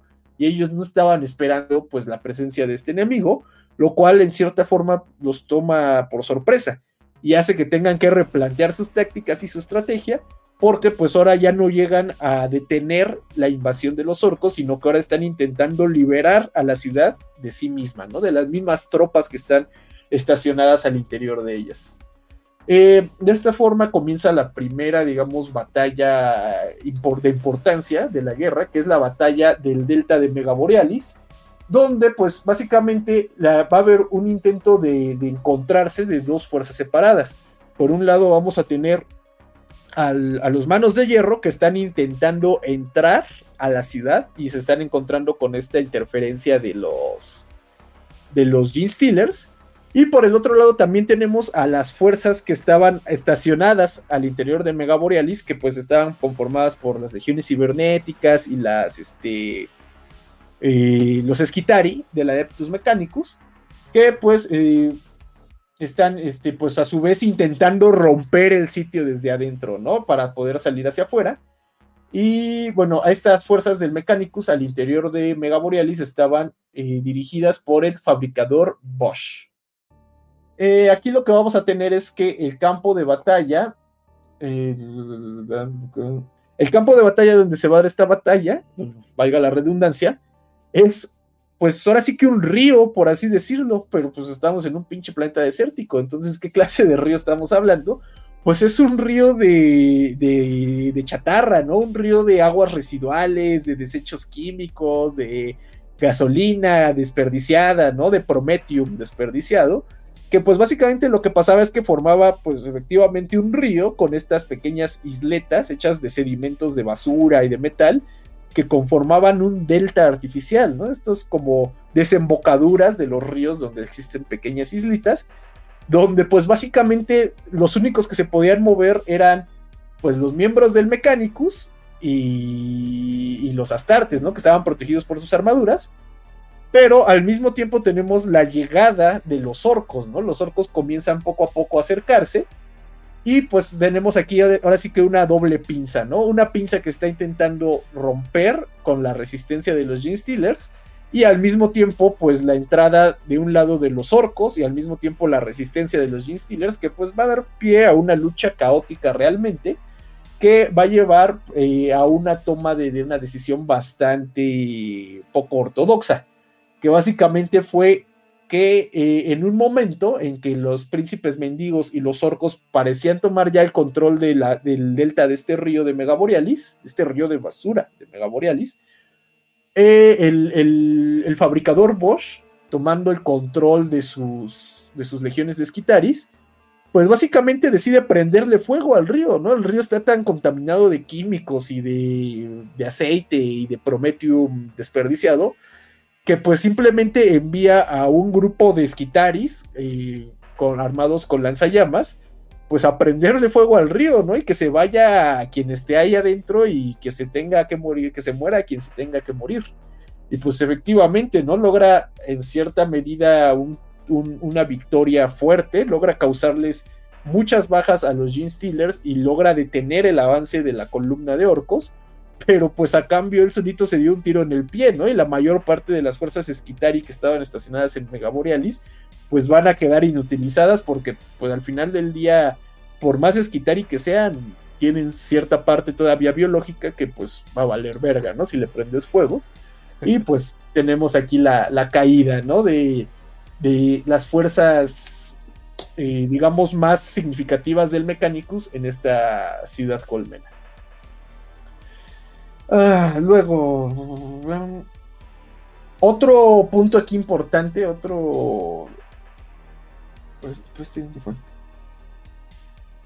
otro punto importante de la ciudad de Megaborealis era un subsector conocido como el subsector Celerus. Eh, este subsector también contenía bastantes fuerzas del Mechanicus, contenía eh, no solo las legiones cibernéticas y a los Skitari, sino que incluso contenía eh, el hangar de los titanes que estaban estacionados en Vigilus, ¿no? Ya sabemos que Vigilus era un planeta con un valor estratégico bastante importante, al grado de que había fracciones de, de la, ¿cómo se llama? Colegia Titánica, ¿no? Sí, de la Colegia Titánica. de la Colegia Titánica, eh, estacionada ahí, ¿no? Y tenían bastantes fuerzas, de hecho tenían un titán, no clase emperador, el que va bajito de ese, que es este War Master, si no mal recuerdo. Y estaba ahí estacionado y era parte, digamos, de las defensas de Vigilus en el caso de una invasión de algún enemigo. Eh, en este caso, pues los Gene Steelers saben que eh, representan un peligro bastante importante, pues todas estas fuerzas pesadas del Mechanicus, de los titanes. Por lo tanto, pues se van a dar a la tarea de robar de Megaborealis utilizando los accesos que tenían a su seguridad. Se roban un misil Vortex y su misión es intentar hacerlo explotar, ¿no? Dentro de la, ¿cómo se llama? De la de, los hangares de los titanes, pero son detenidos por la, pues una defensa bastante férrea de las legiones cibernéticas, que en este caso son controladas por el tecnosacerdote Dominus y Pluvius XIV. Qué buen nombre. Ajá. Donde básicamente este güey sentado desde su sala de control está controlando toda la batalla acá con pinche pues, controles neurológicos y toda la mamada, ¿no? Entonces él solito se está partiendo la madre bien cabrón y está controlando los ataques de los Gene Stealers con la finalidad de evitar de que logren llegar eh, de alguna forma u otra, ya sea al hangar en sí o por abajo, ¿no? Por las tuberías, qué sé yo. Están intentando, él las está intentando detener y de hecho tiene bastante éxito. El problema es que este güey, el buen Dominus y Pluvius, era una mente bastante inquisidora, bastante, bastante curiosa, ¿no? Tenía una fascinación por, la, por el mundo y de lo que más le llamaba la atención era pues el warp, ¿no? De repente como que se le iban por ahí las cabras, le llamaba la atención, decía, oye, ¿qué pedo? ¿Qué es eso? Ese pinche, esas energías tan raras y no sé qué. Y pues no ayuda que un cabrón que está tan obsesionado con el warp viva en un planeta donde literalmente hay una apertura de la realidad en el cielo. Entonces lo que pasa es que a este güey está encargado él solo de detener el avance de los Gene Stealers y tiene que estar controlando con su mente a todas las pinches legiones de Skitaris. Y pues al mismo tiempo, poco a poco, le va llamando la atención, ¿no? Lo que se está, lo que está viendo en el cielo, ¿no? Y está como que hasta incluso él mismo debatiéndose así de no voltees, güey, no voltees, pon atención en la lucha, güey, pon atención en la lucha. Y vamos a mandar a estos, estos pinches soldados acá y hay que defender esta posición. Y desde esta posición se ve chido, ¿no? Se ve chido el, la cicatriz en el cielo. No, no, no, pon atención. El chiste es que total este güey está como que su atención poco a poco se va, se, se va desviando de la batalla y se va quedando pensando, se va quedando pensando en la cicatriz hasta que llega un momento en el que ya no aguanta la tentación y toda su pinche atención se centra en la, en la apertura en el warp. Y pues básicamente las tropas Esquitari, las tropas cibernéticas, de un momento a otro se quedan detenidas, o sea, rompen con todo el intento de batalla, y se quedan paraditas viendo hacia el cielo. Y pues los Gene Stealers aprovechan ese momento, se logran colar junto con su pinche misil Vortex a los hangares de los titanes y lo hacen volar, ¿no? Junto con todo el subsector Celerus, generando pues básicamente una derrota terrible para el Mechanicus y para el Imperio al privar al Imperio de pues la presencia de sus titanes, ¿no? En el planeta. Entonces pues como les digo, esta guerra va, va a empeorar mucho antes de mejorar. Y bueno, eh, todo, también, aunque bueno, no todo tampoco es tan terrible. Vemos que poco a poco comienzan a llegar este, pues eh, eh, refuerzos comienzan a llegar y primero así como a cuentagotas, ¿no? De repente llegaban ahí un grupo de soldados, de repente llegaban tantitos refuerzos Esquitari, de repente también comenzaron a llegar los este, Tempestus Science, ¿no? Ya sabemos que los Tempestus Science son esta fuerza de élite con una capacidad de movilización bastante rápida, mucho más rápida que un regimiento de la Guardia Imperial. Entonces ellos pues comienzan a llegar y comienzan en cierta forma a organizar una, una pequeña ya este, contraofensiva. Estos refuerzos que comienzan a llegar junto con las mismas fuerzas que estaban estacionadas en Vigilus y pues que no necesariamente habían seguido la indicación de, defender a toda costa a los, a los aristócratas, ¿no? Eh, de esta manera pues podemos ver que comienza una, un avance utilizando una táctica pues muy propia de las tropas que se formaban en Vigilus, que eran estas operaciones de armas combinadas, ¿no? Estas operaciones pues no eran simplemente, no sé, como los catachanos, ¿no? De aventar este comandos o de los Krieg, de lanzar olas y olas de infantería, sino que eran operaciones pues ahora sí que mucho más parecidas a la, a la guerra de hoy en día, ¿no? Donde al mismo tiempo avanzan eh, pequeñas unidades autónomas que están conformadas por infantería con apoyo aéreo. En este caso se los daban las naves, digamos, que se fabricaban ahí, las que eran por las naves por excelencia de Vigilus, que eran las Vendetta y las Valkyria. Y eh, a nivel de tierra, los avances de eh, la infantería eran este, resguardados y reforzados por ¿cómo se llaman? Este, tropas blindadas, ¿no? Entiéndase tanques que igual, de igual forma se utilizaban los que eran más producidos en Vigilus, que eran el Lehman Ross y la Quimera. Entonces estos tanques, estas fuerzas combinadas comienzan, eh, pues digamos, a establecen una prioridad, ¿no? Que es la de liberar las rutas comerciales que habían tomado, o bueno, las rutas de abastecimiento que habían tomado los orcos del culto a la velocidad y pues comienzan básicamente este avance lento donde ellos van escoltando a las, las estas caravanas de recursos hacia donde más se necesitaran, ¿no? Hacia las ciudades donde se necesitaba agua, pues mandaban pinches caravanas de pipas de agua, pues reforzadas por estos grupos de fuerzas combinadas, mientras que en otros mandaban comida, en otros mandaban este material de guerra, en otros mandaban medicina, etcétera, etcétera.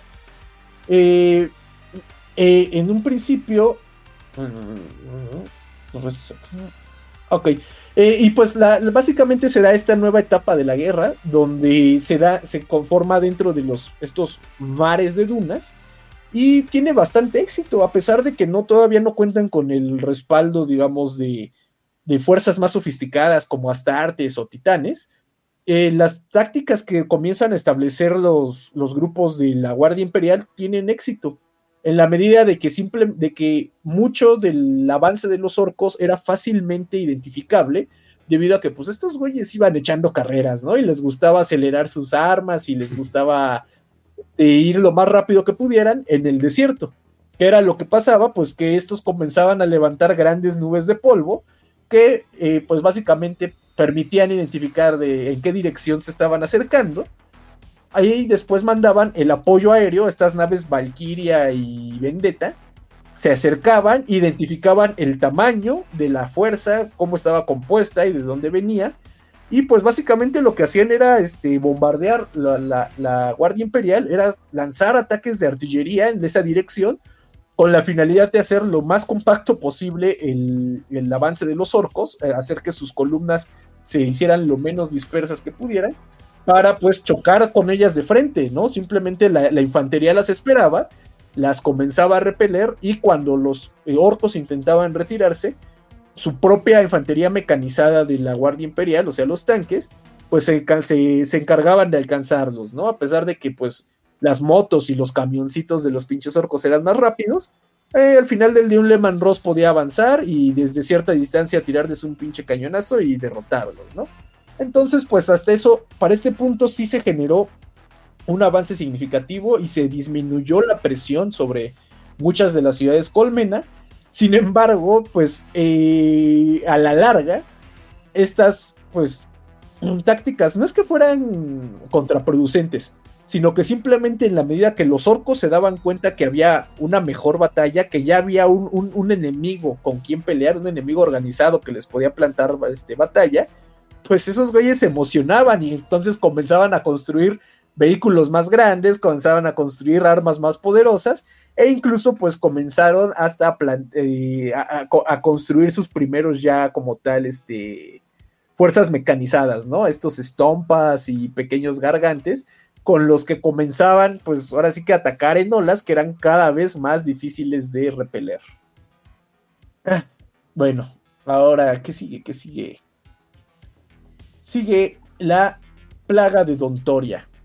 Ahora, mientras todo esto estaba pasando, les digo que esto es, un, libro que habla, habla de bastantes frentes, ¿no? Y, de hecho, deja, les da bastante atención y nos cuenta bastante bien qué es lo que está pasando.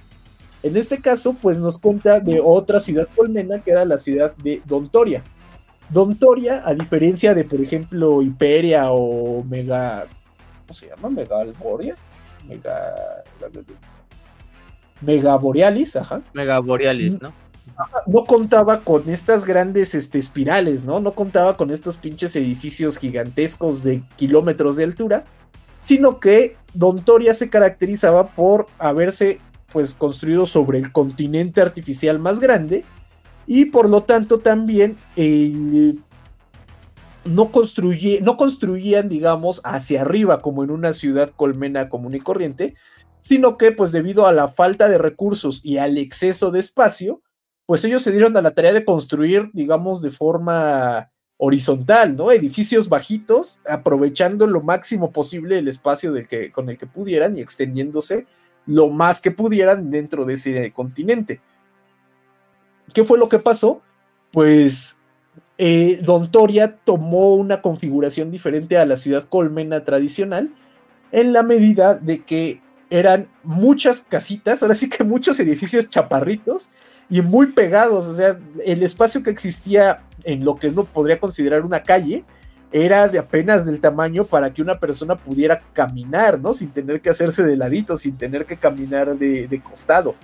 Entonces, pues básicamente lo que teníamos era esta ciudad que estaba extremadamente cercana, extrema, el, el espacio personal que había era muy poco y la densidad de población era gigantesca. De hecho, Dontoria era la, la, ciudad colmena más habitada de todo el planeta, ¿no? Mientras que este, Dirdek era la más pobre, este, Dirkden era la más pobre, Dontoria era, pues tal vez no tan pobre, pero muchísimo más habitada. En la medida de que llega un momento en el que se acaban el espacio y comienzan a construir, pero ahora hacia abajo. Entonces, crean toda una serie de redes y de, redes de túneles y de zonas subterráneas que abarcan la misma extensión de la ciudad, ¿no? Entonces tienes básicamente dos ciudades extremadamente amplias y extremadamente pobladas, con, con una densidad de población más allá de lo que debería ser saludable. El resultado de esto es que, eh, pues básicamente Dontoria también se convirtió en un foco de enfermedades era tanta la población que existía y vivían tan hacinados unos encima de otros que pues la presencia de epidemias dentro de Dontoria se volvió algo bastante común, ¿no?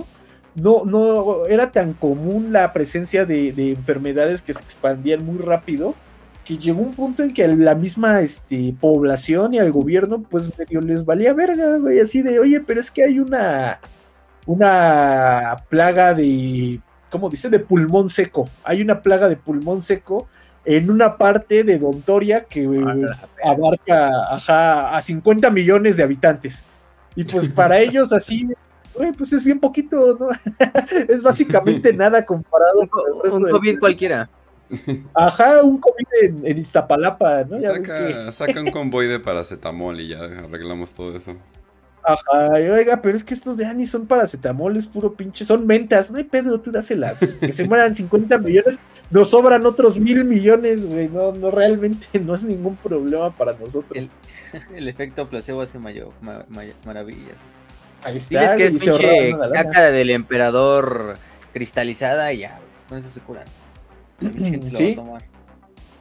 No, pues entonces, pues ya se imaginan que Dontoria no, es, no era tampoco un lugar muy agradable para vivir. De hecho, hasta se nos describe que la gente vivía tan encima una de otra que el ambiente, que era muy lo más común, o más bien era muy raro poder respirar aire limpio y fresco. Lo más normal era que respiraras aire pues lleno de humedad generada por los cuerpos que estaban alrededor de ti.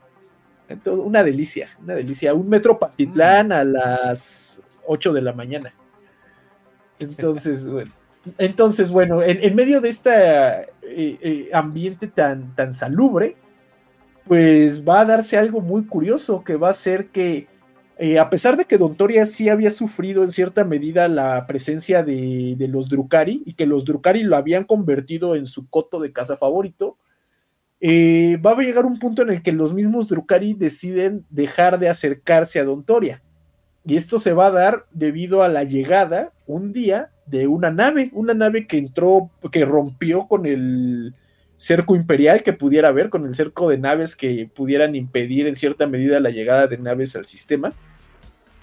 Y pues la nave era a todas luces una nave este, extraña, porque usaba un diseño arcaico, un diseño que no era común verlo en el milenio 41 pero que en cierta medida era bastante común haberlo visto hace tal vez 10.000 años, ya se imaginarán quién es. y la nave estaba cubierta de escamas y de tejido orgánico, hasta parecía que en ciertas partes la nave estaba viva. Y pues la nave eh, sí fue detectada, pero fue detectada hasta que ya llegó a la órbita baja, hasta que básicamente estaba volando a un par de miles de metros por encima de Dontoria y pues los, eh, la seguridad imperial, la seguridad de la aeronáutica imperialis, rápidamente le pide que se identifique, pero pues a la nave le vale pito, ¿no? Así como que le están diciendo, identifíquese, identifíquese, que la chingada. Nadie contestaba. La nave comenzó a acercarse a Dontoria y, y tenía como su meta, su destino, pues el espacio puerto principal de Dontoria, un lugar donde pudiera aterrizar. Y daba la casualidad de que justamente por toda la parte de la ciudad donde la nave sobrevolaba, comenzaba a lloviznar y pues la gente se sacó de pedo porque estamos en un planeta desértico y sin agua, ¿de dónde está saliendo la lluvia? Y pues mucha gente dice, no mames, está lloviendo, güey. Sí, vamos a salir a que nos pegue el agua, eh, abran la boca. Entonces, pues bueno, esto se vuelve bastante, bastante perturbador cuando nos damos cuenta que pues esa nave era nada más y nada menos que una nave de eh, la Guardia de la Muerte, ¿no? La, los, hijos favoritos de Norgol habían llegado a la guerra de Vigilus y pues se habían elegido de todos los lugares posibles para aterrizar Dontoria. Eh, pues básicamente lo que pasa es que los, la, nave se niega a, a, reconocerse, ¿no? a identificarse frente a las autoridades. Y eh, finalmente, cuando aterriza, toda una escuadra de adeptus arbites, o arbitres, no, arbites, ¿no? Ajá. Arbites, pues llega a recibirla, llega a pararla en seco, ¿no? Y a no dejar que lo que vaya a bajar de ahí, pues se vaya a bajar.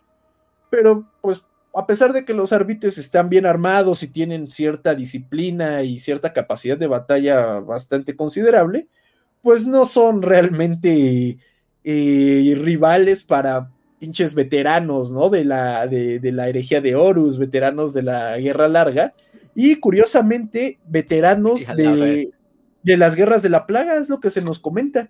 Que la nave que, la que, llega a Vigilus era exactamente una nave que venía huyendo de la derrota de la Guardia de la Muerte en la Guerra de la Plaga. Entonces, aquí ya podemos saber que al menos lo que está pasando en Vigilus es ya posterior a que el emperador se manifestó dentro de Gilliman, ¿no? Y que las guerras de la plaga ya se llevaron a cabo. Entonces, pues bueno, bajan estos güeyes, le meten una chinga a los arbitres. De hecho, también llegan este, miembros de la Guardia Imperial e intentan oponer la resistencia. Pero pues se dan cuenta que los marinos de la plaga no están intentando tomar el control de la ciudad, ¿no? Contrario a lo que estaban haciendo, a lo que ya se había reportado que hacían los, los miembros del culto de los príncipes mendigos o lo que hacían este, los los orcos, los guardias de la, los miembros de la Guardia de la Muerte no intentaban tomar el centro de gobierno de la ciudad, no intentaban tomar instalaciones este, clave, sino que una vez que pues básicamente derrotaron a la resistencia con la que se encontraron, se dirigieron a los túneles, básicamente entra, corrieron como pudieron, se dispersaron como cucarachas, se metieron a los túneles y pues ya no los pudieron encontrar. Y eh, sí se formó una partida de caza, o sea, sí se intentó rastrearlos, se envió tanto a otro grupo de adeptus arbites como a la misma Guardia Imperial a que intentaran rastrearlos dentro de los túneles, pero pues básicamente no los encontraron, se dieron cuenta que la Guardia de la Muerte pues parecía que no estaba interesada en nada, no simplemente quería llegar y desaparecer. Y pues en medio de una invasión de orcos y de drukaris y de pinches este Gene Steelers, pues finalmente se optó por no darle importancia. Dijeron, bueno, pues estos güeyes llegaron, se fueron y ya pasaron semanas y no los hemos visto, pues ya y déjalos, güey. Entonces lo único que se hizo fue dejar un cordón de seguridad hecho pues por la misma Guardia Imperial y por miembros del Mechanicus equipados con equipo de rastreo.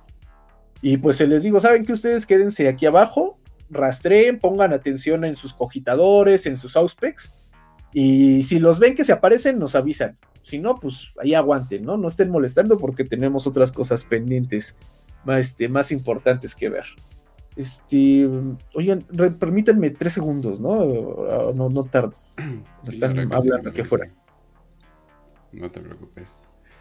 Eh, por el momento vamos a decirles que sí, todavía tenemos clubes de lectura para todos los que me preguntan, inclusive me llegan mensajes, ahorita mismo me estaba llegando un mensaje de que ven a ser clubes de lectura. Con tanto interés, uno imaginaría que hacemos clubes de lectura y se meten en chingo, pero no, ¿verdad?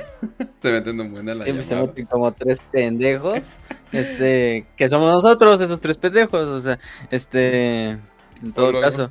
O, luego literalmente así de, pues yo no leí el libro, solo quiero escuchar la conversación. Es como, ah, mira nomás.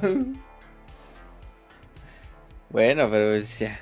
¿Qué le hacemos? Desesperado en esta gente, en... No en esta gente, en... En... Sí, en esta gente latinoamericana que no le gusta leer, entonces ¿para qué nos hacemos pendejos? Este, pero bueno, el siguiente club de lectura para los que estén interesados, ya lo hemos dicho, es eh, Ay, se me fue el Demon Slayer, Asesino de Demonios, tercera parte de las novelas de las novelas de y Félix. Es una novela de fantasy lo que vamos a estar leyendo por el momento. Y Fejerbari, ¿no? Después, o sea, ya después de ese. Fejerbari para octubre, que sería el especial de, sí, de octubre, Halloween. Entonces, esta va a ser la de la de octubre, pero por lo menos mientras vamos a dejar club de lecturas de septiembre que muy probablemente lo tengamos haciendo, incluso podremos hacerlo dentro de dos fines de semana, en la semana del 30 o del 1 de octubre. Va a ser esa semana, vamos a hacerlo esa semana, ya quedó. Yo creo que... Y ya, aprovechando este, este tiempo fuera, dinos, ya viste para allá Nexus, me dices, ¿no? ¿Qué opinas? No lo vi. Para Nexus, me gustó, me gustó, hay que decir mis primeras impresiones, me gustó bastante la animación. Dije, es de las mejores animaciones que he visto de Warhammer en mucho tiempo.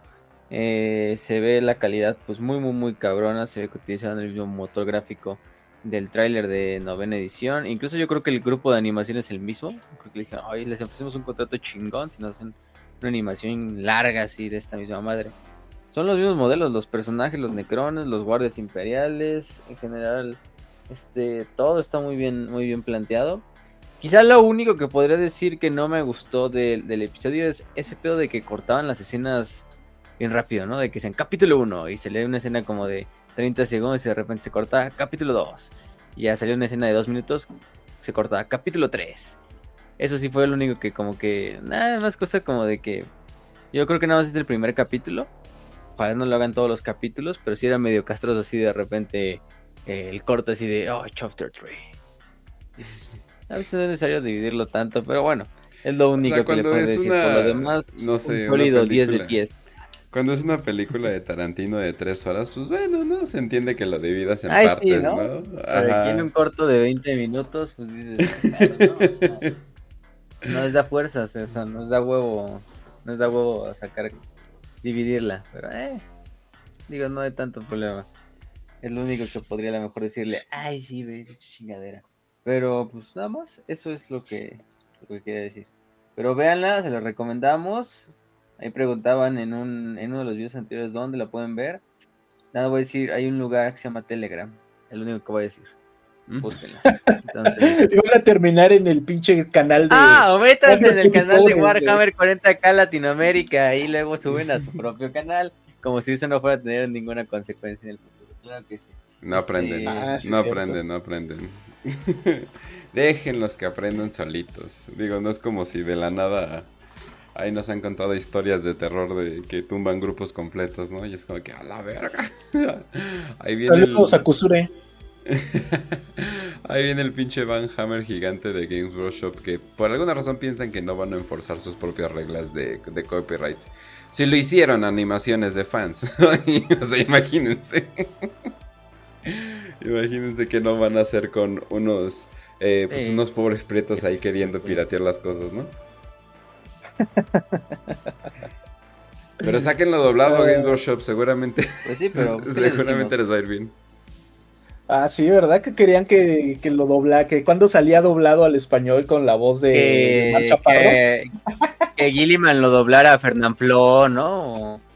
Sí, este, no sé, güey. Este, ¿cómo se llama el este, el de que salía en Spider-Man? De que todo el mundo se burló. El, ¿Qué es el, el novio de la, de la esta culoncilla? Ay, no sé, uno de esos otros youtubers. Ay, del, del, del, del del, del Juan Garnizo, ¿no? Ándale, ajá, güey. Y ese güey va a ser este, Lionel Johnson, güey, ah, obviamente. Sí, sí,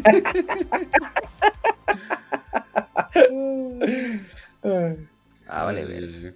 No, pero eh, sí he visto varios proyectos que quieren doblarlo, pero... ¿No mames, neta?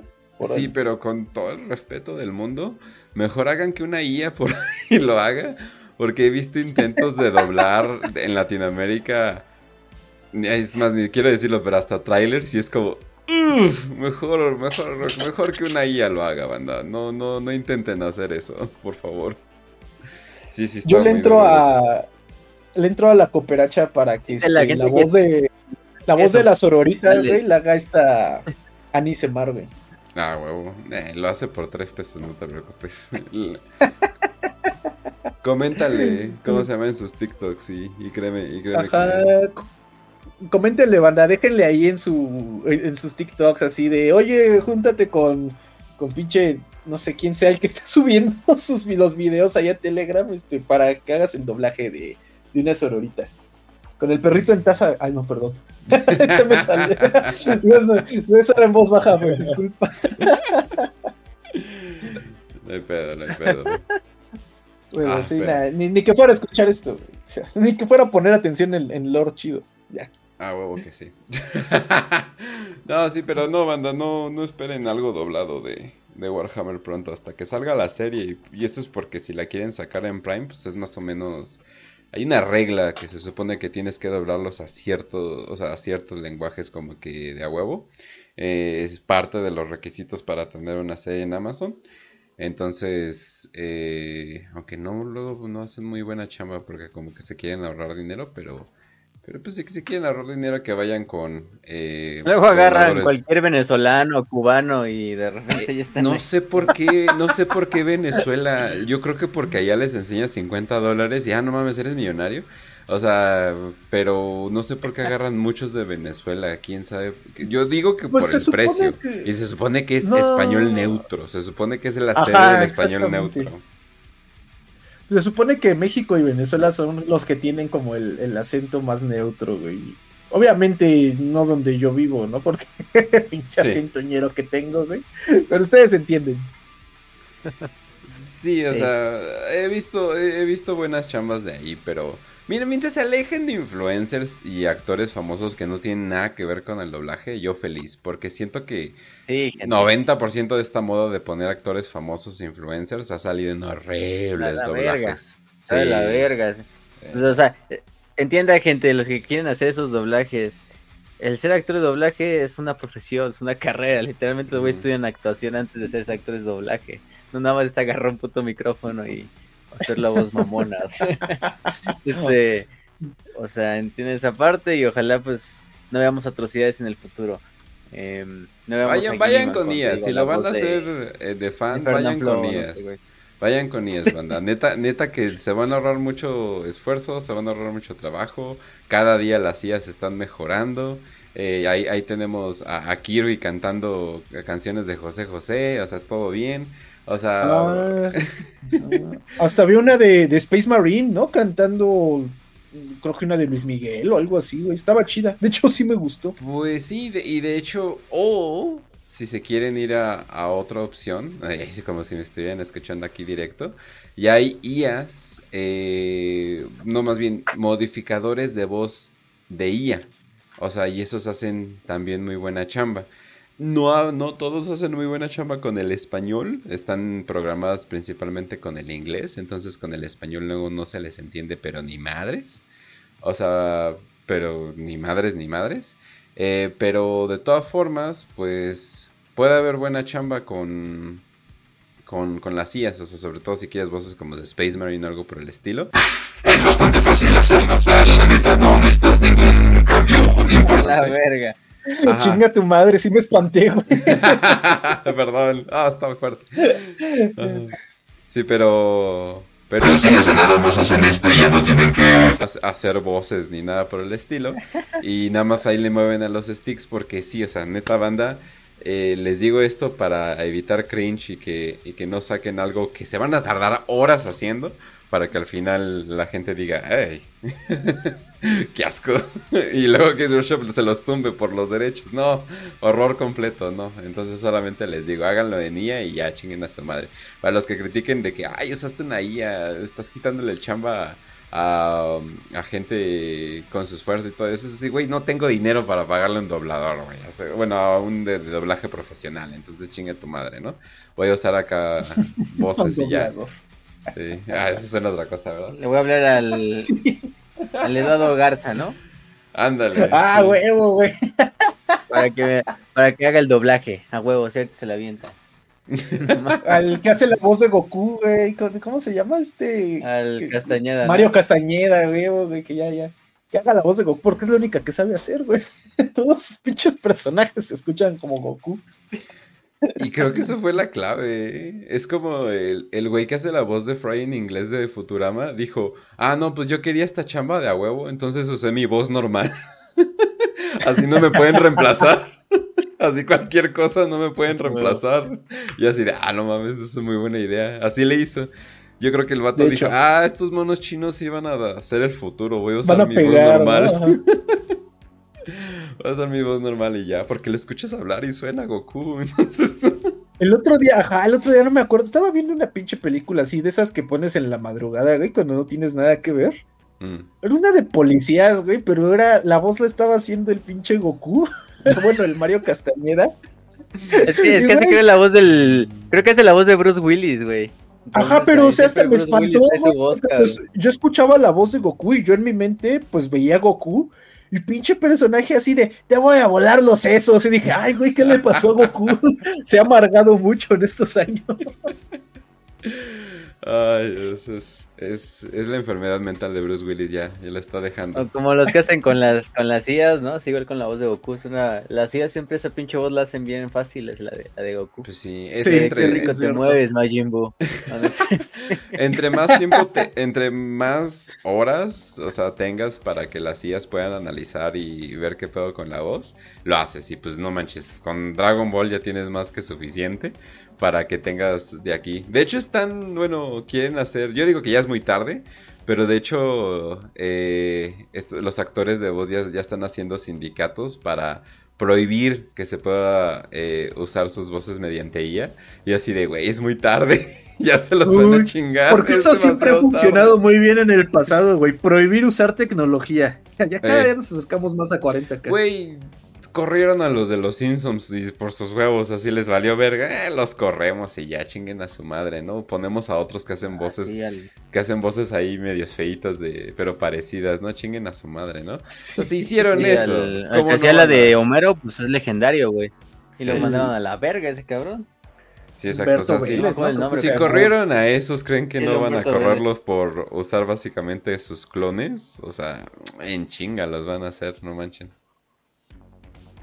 Pero bueno, pues un saludo a Mario Castañeda. Este, le invitamos a que ahora, ahora que grabemos nuestros pinches relatos otra vez de, terror, este, que, participe yo, yo le pongo 100 pesitos, porque él ha dicho que, no, que él no, no, no hace grabaciones de gratis, que no sé qué, pues ya, aquí le, aquí lo que sobra es billete. No, no es cierto, dóndenos, dónnos para que podamos traer a Mario Castañé. en medio, en medio del cuento de terror, cerveza. Ah, que así me una pinche, ajá, una aparición de, de, de Cinch, alguien haga un kamehameha, güey, una mamada así. Cerveza. no, ah, pero ah. ya. Con, con, ese shitposteo este, concluido, continuemos con la historia, güey. Ah, bueno, entonces nos habíamos quedado que en Dontoria, güey, la gente salió y literalmente se puso a lamer el piso en una, uno de los momentos menos inteligentes en la historia de 40K. Pero bueno, el chiste es que nadie pudo encontrar a los marinos de la plaga y eh, pues les, les dejó de importar, ¿no? Y los dejaron que se fueran a la verga. Y casualmente, en algo que nunca nadie pudo haber previsto, un par de semanas después de la última vez que, se les vio a los marinos de la plaga y de que llegó su nave al espaciopuerto de Dontoria, pues empezó a haber una nueva, una nueva epidemia, ¿no? Empezar, empezaron a correr rumores acerca de una nueva forma de enfermedad que nadie conocía y que se salía de lo común en el sentido de que se trataba de una infección, pues que evidentemente no era una enfermedad natural eh, esta, información terminó llegando a los oídos de una, de una inquisidora que se llamaba Languile, Languile, no sé, como un nombre francés, imagínenselo. Imagínense una IA que lo dijo así con acento francés, Languile, o algo así, que pues básicamente ella, eh, al enterarse de estos rumores, se dio a la tarea de entrar a Dontoria y comenzar a recolectar información principalmente le, llamaba la atención pues conocer estos extraños síntomas que se reportaban, en los que aparentemente la piel de la gente empezaba a arder, empezaba a arderles, empezaba a generarles mucho dolor y empezaba a derretirse, literalmente su piel comenzaba poco a poco a correr sobre sus mismos huesos, sobre el resto de su cuerpo, y ella lo reportaba que era muy parecido a la cera que se derrite de una vela pero aparte de que pues básicamente se empezaban a despellejar vivos los, a quienes daba esta enfermedad, notaba que había algo muy extraño, que era que esta enfermedad era especialmente fuerte, los síntomas estaban con especial intensidad en aquellas personas que tenían implantes biomecánicos, ya sea por ahí una prótesis de ojo, una prótesis que les ayudara a escuchar, una prótesis de brazo en las piernas, donde veían que la piel que se empezaba a derretir como que parecía dirigirse con especial énfasis hacia esas áreas y terminaba invadiendo la prótesis y mezclándose con ella a tal grado que conforme avanzaba la infección también la prótesis como que comenzaba a, a crecer, a derretirse y a mezclarse con la piel que se fundía para terminar convirtiendo al pobre paciente pues en una aberración, ¿no? En una monstruosidad así sin forma, sin, sin ningún resquicio ni de pies ni de cabeza, pero mezclada con componentes biomecánicos, incluso componentes que se pensaba que ni siquiera habían estado ahí en un primer momento, pero habían aparecido de la nada. Y luego, para acabarla de joder, eh, esta enfermedad también empezó a darle a la gente, pues, que no tenía esos, ese tipo de implantes, ¿no? Que no, no tenía ninguna ninguna mejora cibernética o un implante biomecánico, pero lo que pasaba en ellos es que cuando se dormían era cuando más fuerte comenzaba a derretirse su piel, ¿no? Comenzaba a correr por, a descarnarse eh, sobre sí misma, pero si había alguna forma de maquinaria, alguna forma de aparato eléctrico o electrónico cerca de la persona mientras dormía, la piel también comenzaba a acercarse a ese aparato y terminaba absorbiéndolo hacia el cuerpo del enfermo, ¿no? Entonces terminaba incluso, había casos donde personas completamente sanas, sin ningún tipo de, miembro faltante o de mejora cibernética, se quedaba dormida a lo mejor, aparte recordemos que Dontoria era una ciudad pues muy apretada, ¿no? Muy chiquita, con muy poco espacio vital. Entonces pues había casos de gente que dormía cerca de calderas, cerca de máquinas de fabricación, cerca de herramientas, y cuando despertaba, pues se encontraba ya pegada, ¿no? Fusionada a la maquinaria. Entonces, pues era una, un verdadero horror corporal lo que estaba sucediendo con esta enfermedad, que finalmente la inquisidora identificó que era una enfermedad que ya se conocía, que se, se le denominaba la viruela Geller, así como el campo Geller de una nave, en este caso era una viruela Geller, que pues había recibido ese nombre debido a que se generaba, bueno, principalmente en naves donde el campo Geller comenzaba a fallar, y sin embargo aquí lo estaban viendo en la superficie de un planeta, ¿no? Entonces, pues básicamente tampoco era una, un prospecto muy, muy bueno, ¿no? Eh, ah, y también a, partir de esto, muchas pinches monstruosidades, ¿no? Comenzaron a andar por la ciudad, muchas eh, monstruosidades, mucha gente que tenía esta enfermedad, pues intentaba cubrir a lo mejor si la enfermedad nada más les había dado en cierta parte del cuerpo y pues vivían marginados. La misma población pues comenzaba a excluirlos, comenzaba a alejarlos y se comenzaron a correr rumores entre todo este grupo de población marginada que había al interior de los túneles, en lo más profundo, gente que, eh, grupos que les iban a dar, pues, amor, que los iban a aceptar, que les iban a dar la bienvenida. Y estos grupos eran dirigidos por unos seres a los que se les conocía como los señores torcidos, los Twisted Lords. Eh, entonces, pues básicamente. Pues, en inglés, en inglés suena bien, pero en español suena el cricoso de la calle, así, ay, ¿viste ese señor torcido, güey? Todo torcido, güey, no mames, güey. lo mismo me imaginé, güey, unos pinches teporochos ahí en la esquina de Dontoria, güey. Pero bueno, aquí yo, yo procuro ser lo más fiel posible a, la lengua de Cervantes, porque el inglés siento que me, que me hace eh, bolas la lengua. Qué lengua bárbara. Pero bueno, entonces estamos hablando de los señores torcidos, estos seres amorosos que habitan en las profundidades de Dontoria y que pues le dan la bienvenida a todos los enfermos, ¿no? Entonces pues ya vemos ahí que el abuelo Norgol no podía dejar pasar este escenario, ¿no? No podía dejar pasar esta situación para esparcir su amor, especialmente después de que pues lo tasajeó, ¿no? El pinche Gilliman y le quemó la panza. Entonces, pues bueno, con eso dejamos aquí lo que estaba pasando en Dontoria y viajamos a la capital, ¿no? Bueno, a la principal ciudad colmena, que era Hiperia. Bueno, no, como dato cultural, final, después de, de, lo que pasó en Otec, del avance de las fuerzas de los Gene Stealers, Finalmente llega otro grupo de refuerzos de Astartes, que en este caso van a ser dos grandes compañías de lobos espaciales. Los lobos espaciales llegan y eh, a diferencia de los manos de hierro, ellos se dan cuenta que hay algo extraño, ¿no? Que algo está pasando ahí aparte de la invasión orca, porque pues recordemos que los lobos espaciales tienen pues su pinche olfato de perro, ¿no? Entonces ellos se dan cuenta que ahí no huele humano a pesar de que las ciudades apestan, güey, y no se bañan porque no hay agua y, es puro desierto, algo huele mal, literalmente, en las ciudades. Pero ellos como tal todavía no comienzan una ofensiva directamente contra Otex, sino que simplemente comienzan a juntar información, a realizar por ahí este, bandas de expediciones y se dan cuenta que la mayor concentración de este olor extraño se está dando en las partes subterráneas de Otec, donde se encuentran pues todos los mantos acuíferos y las instalaciones de procesamiento de agua, ¿no? Pero por el momento ellos simplemente se quedan pacientes, ¿no? Están viendo qué está pasando, midiéndole el agua a los camotes, dicen por ahí. Eh, bueno, ahora sí, pasamos a lo que estaba pasando en Hiperia, donde, bueno, como ya lo habíamos mencionado, Hiperia era la capital de la riqueza en Vigilus, era donde vivían los grandes aristócratas, las fuerzas de la eclesiarquía, los grandes señores este, de la realeza de Vigilus.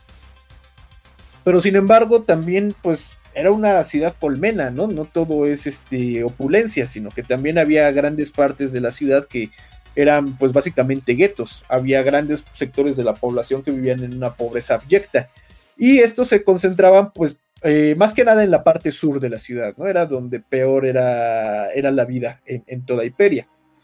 Eh, sin embargo, en la parte norte y en la parte de las grandes espirales, de, los grandes, de las grandes este, agujas de la ciudad este, colmena, pues una gran cantidad de nobles y de aristócratas se habían ido a refugiar y como habíamos visto, le habían dado la orden a todas las fuerzas armadas, principalmente a las hermanas de batalla, de no salir, ¿no? no ellos no ellas no podían eh, involucrarse con ninguna forma de contraofensiva como la que se estaba dando en las, en las dunas y en los mares de arena, sino que ellas tenían que quedarse ahí a cuidar a los pinches curitas, a los padrecitos, a los ricos, a los príncipes, y nada de que se iban. Sin embargo, pues conforme eh, comenzó a acercarse tanto la amenaza de orcos como de Gene Steelers a Hyperia, pues se hizo evidente que esta posición sumamente defensiva no iba a poder ser sostenible, ¿no? Eventualmente iban a, romper las defensas y se iba a hacer una matazón. Por lo tanto, pues las hermanas de batalla comenzaron a, principalmente las de la Orden de Nuestra Señora Mártir, pues tomaron la iniciativa y de forma casi autónoma comenzaron una campaña de contraofensiva, ¿no? Una resistencia en Hiperia para rechazar los avances principalmente de los orcos. Eh, en, este punto, la resistencia en Imperia, de hecho, fue bastante exitosa. Eh, a diferencia de lo que estaba pasando en Otec o en Mega, Borealis, eh, la, construcción de Imperia se prestaba muy bien a, a, una guerra defensiva, ya que en lugar de tener pues estos edificios encimados y pequeños pasillos, pues lo que se contaba era con estas construcciones de arcos y grandes explanadas y plazuelas, desde donde se podía, pues básicamente construir cuellos de botella en los puntos de acceso hacia las espirales, o sea, teníamos estas grandes extensiones de zócalos y explanadas que pues se reducían a entradas así como a catedrales, ¿no? O entradas a grandes palacios que pues eran relativamente chiquitos y las, las, grandes torres, las edificaciones altas que rodeaban estas espirales, pues funcionaban como muy buenos puntos de, disparo, ¿no? Entonces lo que básicamente surgió eran estos famosos campos de muerte o, o, killing fields, desde donde las hermanas de batalla se ponían, se eh, instalaban sus armas y pues simplemente a las hordas que avanzaban de orcos y que intentaban entrar por los cuellos de botella, pues simplemente ahí los, los amachinaban, ¿no? Les disparaban con todo lo que tenían hasta que no quedara ninguno vivo. Y eh, eh, el conjunto de la disciplina de las hermanas de batalla, su fervor en medio de las peleas y su disponibilidad de armamento, ¿no? Ya sabemos que las hermanas de batalla tienen armamento mucho mejor que un soldado de la Guardia Imperial o un Adeptus Arbites pues les dieron una ventaja, ¿no? Que les permitió resistir ahí durante bastante tiempo, con bastante éxito, hasta que finalmente fueron reforzadas por los garras de bronce, ¿no? Que habíamos dicho que eran este capítulo que había llegado junto con los manos de hierro y pues se había dado la tarea de ellos sí buscar los puntos donde pudieran apoyar más, que pues digamos que un punto prioritario sería donde están los gobernantes, ¿no? Primero intentar controlar la capital, el centro de la, del poder político de la ciudad y del planeta, y ya de ahí pues organizar a lo mejor una, un contraataque, qué sé yo. El chiste es que finalmente con la llegada de los garras de bronce, eh, se dio este esfuerzo conjunto entre hermanas de batalla, Guardia Imperial y, y Marines y Space Marines, y pues lograron con bastante éxito repelieron cualquier intento de rebelión de los Gene Steelers y repelieron también el avance de las columnas orcas, de tal forma que Imperia quedó en control completo de, la, de las fuerzas imperiales y pues simplemente se definió como el punto de partida para todos los esfuerzos de contraofensiva y de recuperación del resto del planeta. Entonces, eh, para todo esto, mientras tanto, en otro lugar muy lejano, pues el desmadre que estaba viendo en, en, Vigilus no quedaba. No, no, no, pasaba desapercibido, especialmente todos los que tuvieran conexión con el Warp, que tuvieran habilidades Psyker. Eh, notaban que algo extraño estaba pasando ahí, ya que pues tenías la cicatriz Maledictum y tenías un espacio en esa cicatriz que no había sido absorbido por el Warp y al mismo tiempo tenías pues a la sombra del warp, ¿no? O sea, como que todo se concentró en un solo espacio. En un solo espacio estaba el warp, estaba la ausencia de warp y también estaba la sombra en el warp que estaban generando los G-Stealers. Y pues simplemente esto terminó llamando la atención de muchos, ¿no? Eh, particularmente vemos que ciertos eh, Farseers de los Eldar se dan cuenta de esta situación y deciden ir a investigar, pero más que ellos, quien más nos va a llamar la atención es nada más y nada menos que el gran maestro de los bibliotecarios de los Ultramarines, o sea, este Tigurius. Tigurius se da cuenta que algo está pasando ahí y pues básicamente utiliza sus pinches poderes de Scyther para ir a ver qué pedo, ¿no? Así como que se proyecta eh, de forma telepática y ya dice, ah, la verga, ¿no? Está bien cabrón. Y pues lo primero que hace es ir a avisarle a, a su compita, ¿no? A su mejor amigo de todo el mundo, que es nada más y nada menos que el más grande de todos los Space Marines que ha vivido en la historia. Mejor que pinche Sigismund, mejor que Dante, mejor que, que Azrael, mejor que todos. Se le pelan la verga, güey. Bueno, casi todos, ¿no?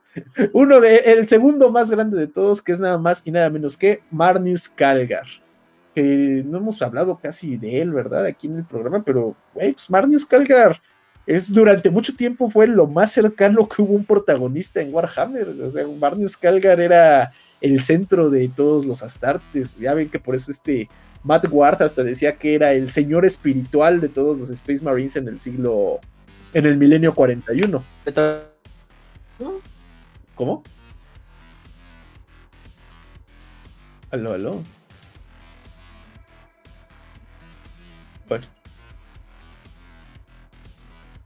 Bueno, Te escuchas súper trabado. Yo creo que salte y vete ya. Ajá. Eso, robótico. A ver, Galactic Planet, Planet,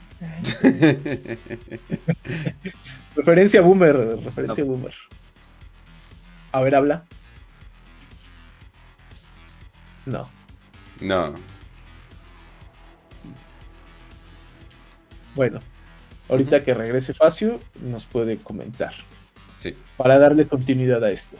El chiste es que Marnius Calgar, pues, es el líder de los Ultramarines, es el segundo más pitudo de toda la pinche galaxia, de todos los Astartes.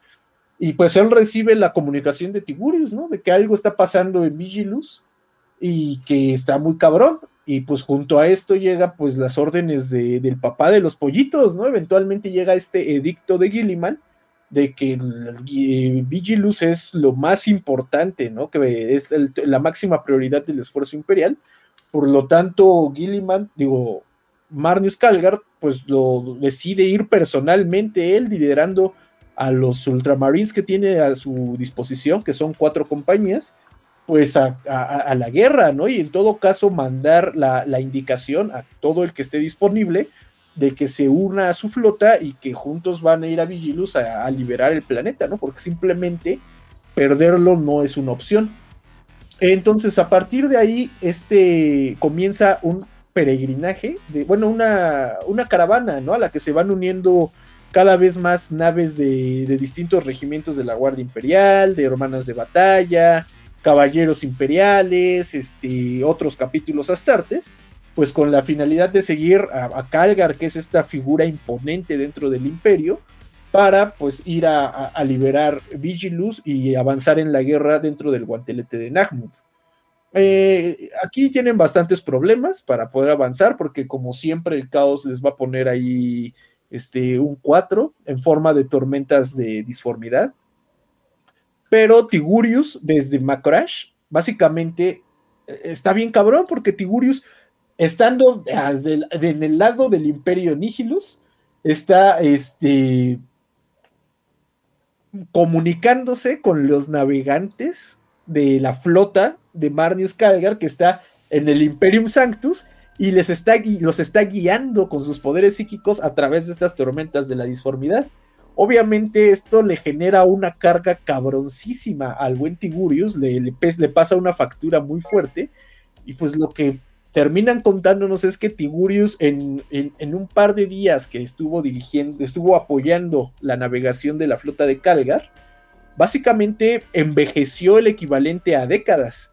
Entonces, por eso, eh, cuando vemos arte, pues no les extrañe de, de, Tigurius. No es tan extraño ver que él es un viejito, ¿no? A pesar de que Calgar, pues también no es este, particularmente joven.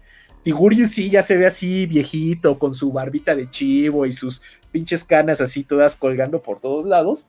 Pues vemos porque que a pesar de que tiene una capacidad psíquica que no le envidia a ningún otro bibliotecario, pues sí le termina pasando una factura bastante fuerte, ¿no? Hasta nos eh, cuentan por ahí que hasta Calgar ya le saca de pedo ver a, Tigurius, ¿no? Porque se dice que aunque Tigurius todavía está en capacidad de hablar y que es muy cuerdo y todo el pedo, dice que se le va el pedo, que si tú dejas de hablarle a Tigurius y no interactúas con él, Tigurius siempre se queda así como que viendo al, al infinito, ¿no? Ya está como que perdido, ya, ya se le fue el tren bien cabrón, güey. Pero, pues total, que a pesar de este gran esfuerzo y del daño que le generó a Tigurius, pues lo lograron. Calgar llega al guantelete de Nagmund y se dirige a Vigilus.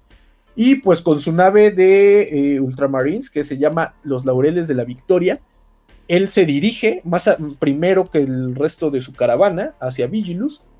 Y contrario a lo que dicta, digamos, el protocolo, él no se presenta, no, se, no establece un contacto por Vox con los gobernadores planetarios y las autoridades, sino que él inicia lo que básicamente sería una acción de, invasión.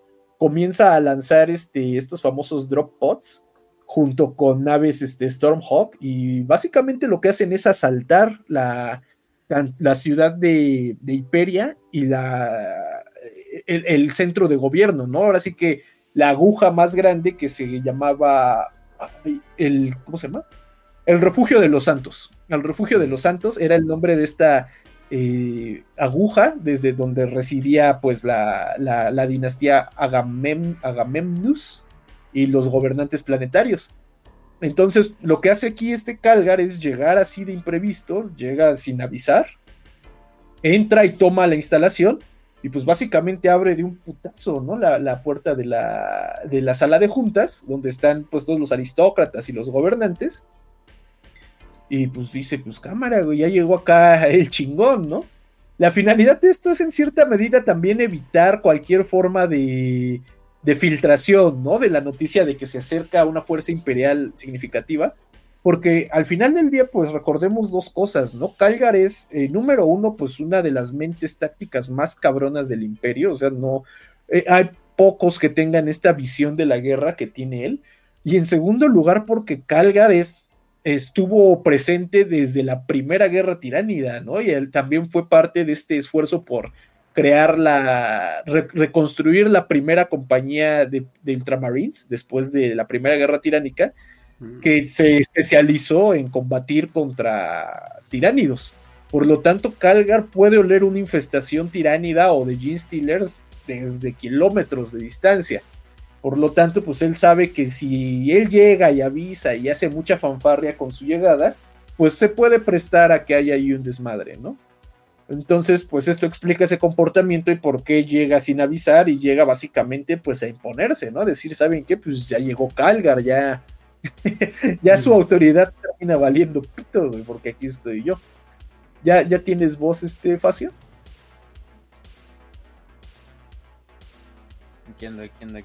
Ahí está ya.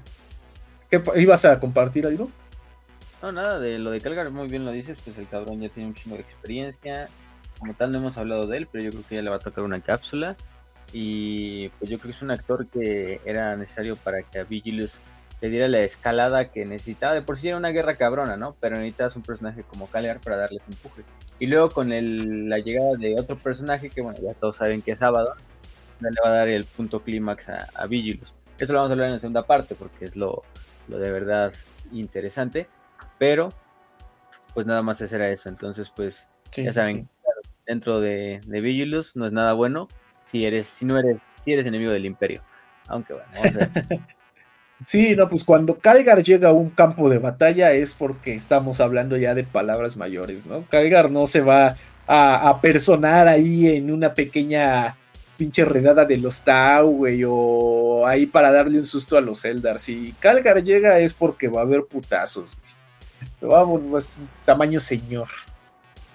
Pero bueno, eh, con la llegada de Calgar, pues básicamente no, no los arresta como tal, pero pues también como que dice, a ver, ya llegué con mi gente, llegó su guardia Victrix de, de pinche Calgar, toman la, la, sala del consejo principal de la... Ah, bueno, el gobierno del, planeta, de ahora sí que esta federación de señores, de, nobles y de aristócratas y de miembros del clero y del Mechanicus, se le conocía como el concilio aquilario. Eh, Calgar llega y toma por asalto básicamente una reunión del concilio aquilario y pues lo que les dice es, pues saben que este, ya llegué yo, ¿no? Yo voy a hacer a partir, necesito que me rindan cuentas, qué es lo que está pasando aquí y pues lo que eh, rápidamente pues comienza todo el mundo a echarse de cabeza, ¿no? Así todo el mundo de que, no, señor Calgar, mire ese güey, este, no dejó que las hermanas de batalla salieran a pelear porque le daba miedo en la noche, y no, y ese güey se está robando lo de las limosnas, y no, ese güey está, este, se está robando los lápices de la oficina, o sea, todo el mundo se empieza a acusar, ¿no? De lo que ha hecho con Calgar. Y pues básicamente en medio de esta lluvia de acusaciones, Calgar manda a, arrestar, ahí sí ya arrestar formalmente, a los que pues básicamente él considera que han, que han actuado de forma cobarde o hasta traidora. Y justo en esta parte donde comienza a arrestarlos la Guardia Victrix, se da el caso de que uno de estos que arrestan, eh, pues se quiere poner pendejo y se le alzan los pinches, este, las mangas de su vestimenta, de su blusa o saco, no sé qué ropa usara la nobleza de Vigilus. Y, chin, lo que resulta es que su brazo estaba lleno de piel escamosa y de color morada. Y dice Calgar, ah, sí te quería agarrar, marrano. Y mocos, güey, que pues van y lo amachinan rápido los Ultramarines, pues dándose cuenta que el concilio Aquilario está infiltrado por Gene Steelers. En cuanto esta pinche revelación se da, otros miembros del concilio aquilario intentan huir y de hecho incluso uno saca un cuchillo e intenta acuchillar a Calgar. Buena suerte con eso. O sea, tienes más posibilidades de escupirle al sol y apagarlo, güey, que de matar a Calgar con un cuchillo. Se mamó. se mamó mi chavo, pero pues le dio miedo, güey, le agarró la loquera. Total que pues ya para este punto Calgar se da cuenta de lo que está pasando, hace con sus pinches manotas, me imagino yo, ¿no? No dicen que cómo mató a ese Gene Stealer, pero yo me imagino que con sus pinches manotas gigantes lo aplastó así como pinche fresa, como si tuvieras una fresa y le hicieras caca. Y total que ya, este, pues básicamente en un par de horas eh, Calgar destruyó al concilio aquilario lo desbandó formalmente y fundó un nuevo gobierno para Vigilus, que a partir de ese momento sería conocido como el Senado de Vigilus. O sea, trae básicamente la tradición romana de ultramar, donde pues los miembros del gobierno serían principalmente eh, oficiales de los Ultramarines, apoyados por consejeros que habían sido parte del concilio aquilario, pero que pues bueno, si eran nobles y tenían ciertas cosas que aportar y a la cabeza del Senado iba a estar este Marnius Calgar por sí mismo, ¿no? Eh, a partir de este momento comienza ya como tal el proceso de reorganización de una contraofensiva y también comienza el aterrizaje pues de todas estas fuerzas que acompañaban a la caravana de este, de este Calgar. Eh, aquí esto ahora sí que digamos de, de destacar la fuerte presencia de Space Marines, ¿no? Los Space Marines no van a tener un papel auxiliar o un papel este nada más ahí como de ver de lejitos como en campañas como la de Taros, ¿no? Que ellos dejaban que la Guardia Imperial peleara y en todo caso de repente iban y los apoyaban, sino que aquí va a ser una guerra de pies en tierra, ¿no? Nadie iba a hacerse pendejo y nadie iba a mandar nada más así a poquitas tropas. Entonces vamos a ver rápido porque a mí me gusta mucho soy muy morboso de estar viendo así qué, soldados estuvieron ahí, qué capítulos estaban presentes, ¿no? Y estoy seguro que aquí va a estar alguno de sus favoritos, entonces, pues ahí va la lectura. Ah, los Ultramarines tenían a tres compañías y dos semicompañías, ahí junto con, con su maestro del capítulo, que era Marnius Calgar, dirigiendo el eh, Senado de Vigilus. Junto con ellos también estaban cinco compañías de los cónsules blancos, una compañía de templarios negros, dos compañías de los pretores de Orfeo, una compañía de los, ¿qué es esto? Los Silver Skills, no sé cómo traducir eso, las habilidades de plata. ¿eh? Mm, Dos compañías, un nombre muy raro. Dos compañías del capítulo Génesis, dos compañías de los señores Halcón, tres compañías de los grifos aullantes, eh, una compañía de los Nova Marines, eh, también había dos eh, fuerzas de ataque de los lobos espaciales, dos compañías de los mortifactores, tres compañías y una semicompañía de los puños imperiales, dos compañías de los señores del fuego, seis clanes de los manos de hierro, dos compañías de las garras de bronce, eh, otros dos clanes llegaron más adelante, también de los manos de hierro. Siete compañías de un capítulo que se acababa de fundar. Perdón, pero ¿qué se consideraría un clan? Las compañías, güey, los manos de ah. hierro así le dicen a sus compañías. Ah.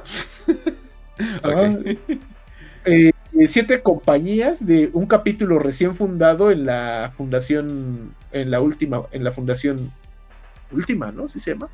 La de los primaris, pues, mm. que eran los halcones de Necrópolis, cuatro compañías de los sables plateados, cinco compañías del capítulo más cabrón del mundo, bueno, de la galaxia, que son los poderosísimos puños carmesí, cinco compañías de los hijos de Medusa, cuatro compañías de los ángeles oscuros, incluyendo a la, al ala de la muerte y al ala del cuervo, una compañía de los consacradores, también este, descendientes de los ángeles oscuros, dos compañías de los eh, sables de la venganza, igual descendientes de los ángeles oscuros, y una compañía de los ángeles de redención, también descendientes de los ángeles oscuros, aunque eh, estos, eh, los ángeles oscuros en su buena tradición, digamos, reportaron estos números, pero realmente no había ninguna forma de, confirmarlos porque los ángeles oscuros nunca se juntaron con los demás,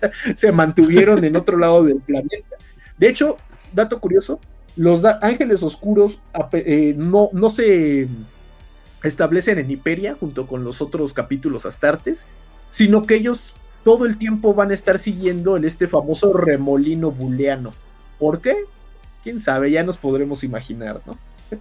Eh, adicionalmente también llegaron los, los cicatrices blancas junto con capítulos descendientes de ellos. Estaban los cicatrices blancas en sí mismos acompañados por los halcones solares, los este, Storm Reapers y los destructores. Y finalmente eh, un conjunto de capítulos de la Cruzada Indomitus que eran los hijos del Fénix, los tridentes del vacío y los castellanes del del Rift, no sé, de la apertura, ¿no? Los castellanos de la apertura. Entonces, pues bueno, podemos ver que hay un chingo de Space Marines. Hasta me cansé de leerlos. Pero pues está bien, ¿no? Hay que, darles variedad. Sí. Estoy seguro que para las personas que quieran recrear e, esa escena, porque luego hay cabrones de que así de, ah, vamos a recrear toda la pelea y, tienen ahí una pin... Ya ni siquiera voy a decir mesas, sino más bien tiene como que suelos gigantes acá de... Ajá, una bodega, ¿no? Ajá. Pero lo hacen. Pero sí he visto gente así de que, ah, estamos recreando tal escena de la herejía de Horus y no manches, tienen acá un chingo de cosas. Sí, de hecho hubo una, una de estas convenciones hace poco, no recuerdo cuál fue, creo que era la, no me acuerdo del nombre, una que fue en Inglaterra, donde fue este güey que me gustan mucho sus videos, el Arbitor Ian, mm. y sí ponía una imagen de que habían hecho una representación, creo, de Eastman 3, así, pero si era literal así un, no, ni siquiera era un cuarto, o sea, era como una pinche auditorio y literalmente tenían así montones de titanes, o sea, titanes, tenían un chingo, ya ni les cuento miniaturas, dreadnoughts, aviones, o sea, había de todo. Y se supone que el punto de ahí es que tú te inscribías en una página y decías, ah, yo tengo X número de titanes. Y ya te decían, ah, a ti te toca el equipo tal. Y pues básicamente intentaron hacer una batalla ahí de... o sea, ellos, que, ellos queriendo hacer su recreación, pero yo llevo una granada y se asustan. Yo decía, oye, pero no quiero a recrearlo todo. Vamos a hacer las cosas bien o qué chingada madre. Pero sí, o sea, esta sería una batalla, yo creo, comparable, ¿no? Nada más por la cantidad de Space Marines.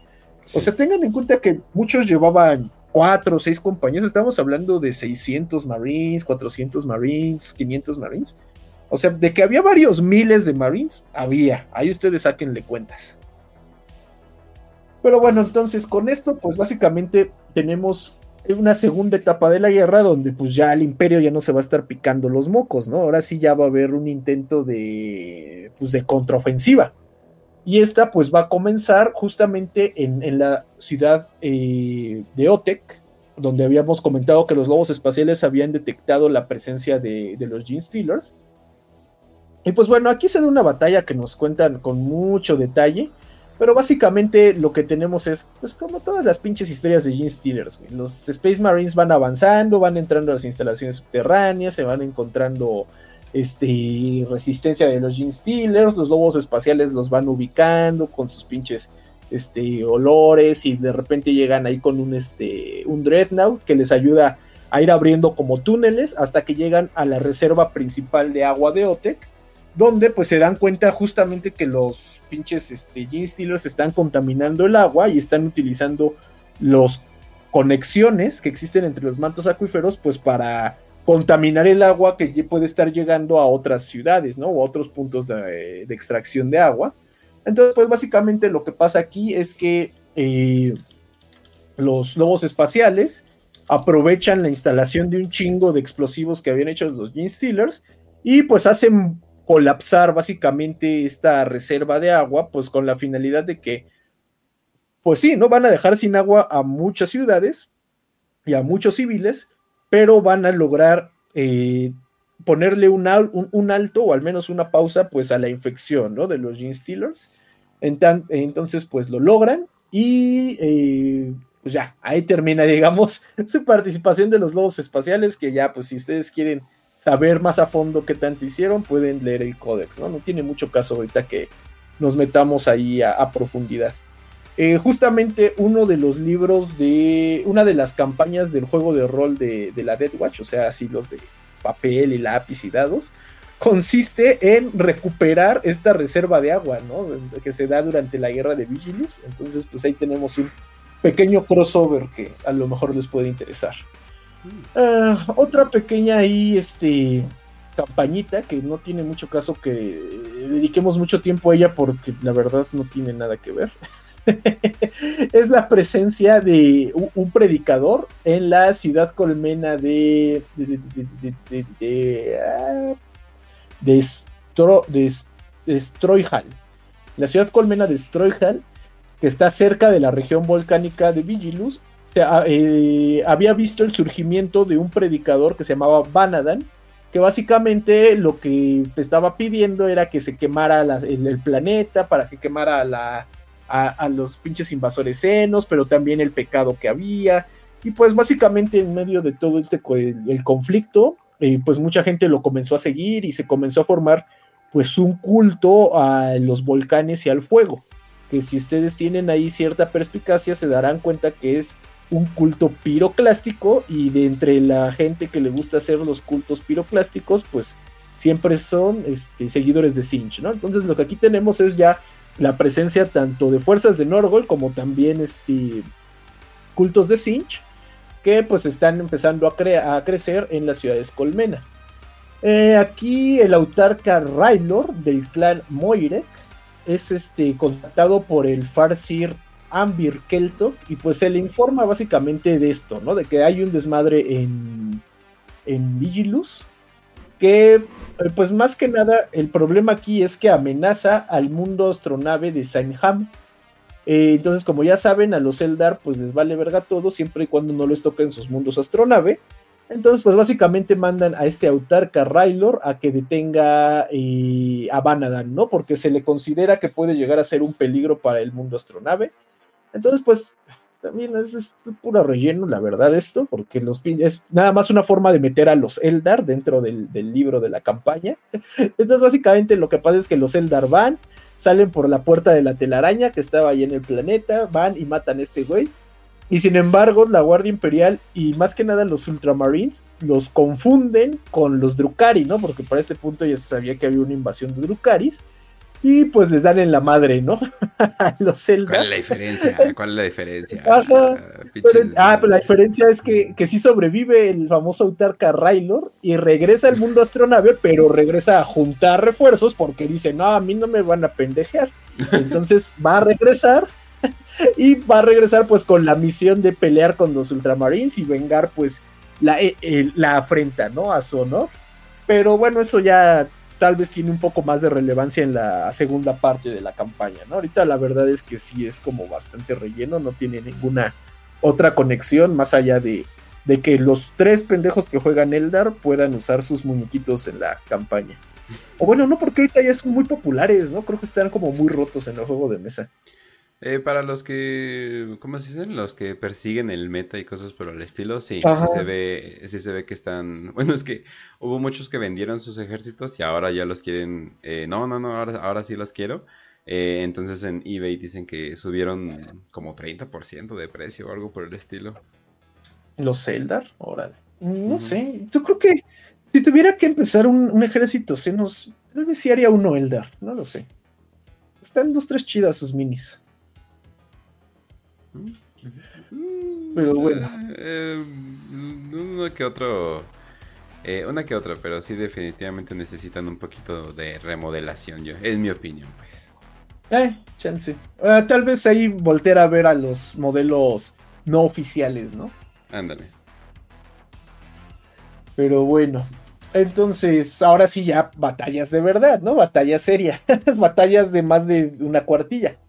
Una de las primeras batallas más importantes de, eh, la, campaña de, contraofensiva del imperio fue la conocida como el Muro de Fuego de Dontoria, ¿no? Ya habíamos visto que Dontoria pues era esta ciudad donde se estaban surgiendo estas abominaciones este, nurgleanas y pues eh, básicamente la inquisidora Langil sí consigue eh, audiencia con Calgar y le hace llegar pues la información, ¿no? de lo que está pasando ahí que ahí no se han levantado cultos de los pinches eh, Gene Stealers, ni los orcos se han querido acercar, pues porque la pinche infestación de enfermedades del Warp está muy cabrona.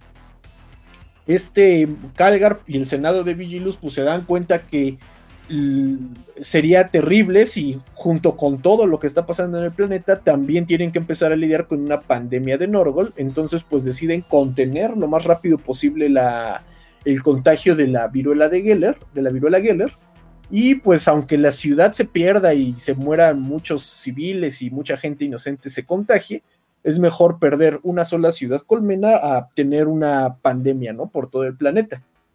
Entonces, bueno, en esta parte se toma la decisión de que si bien no van a entrar ni van a intentar derrotar como tal a los marinos de la plaga, porque ni siquiera se sabe bien si están ahí, este, lo, más, lo más sensato es construir un cordón, ¿no? Evitar que entren o que salgan eh, personas de Dontoria.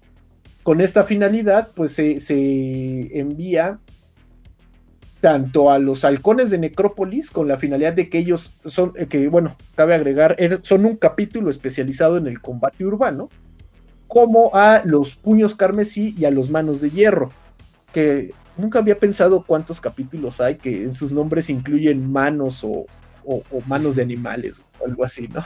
Hasta en este momento. Pero bueno, el chiste es que estaban ahí los puños carmesí, los manos de hierro, y ellos iban a quedarse a las afueras de Necrópolis mientras los halcones, no, a las afueras de Dontoria, mientras los halcones de Necrópolis entraban e intentaban encargarse pues de los principales focos de, de, infección, ¿no? Y encontrar a estas famosas monstruosidades que eran los, los señores torcidos.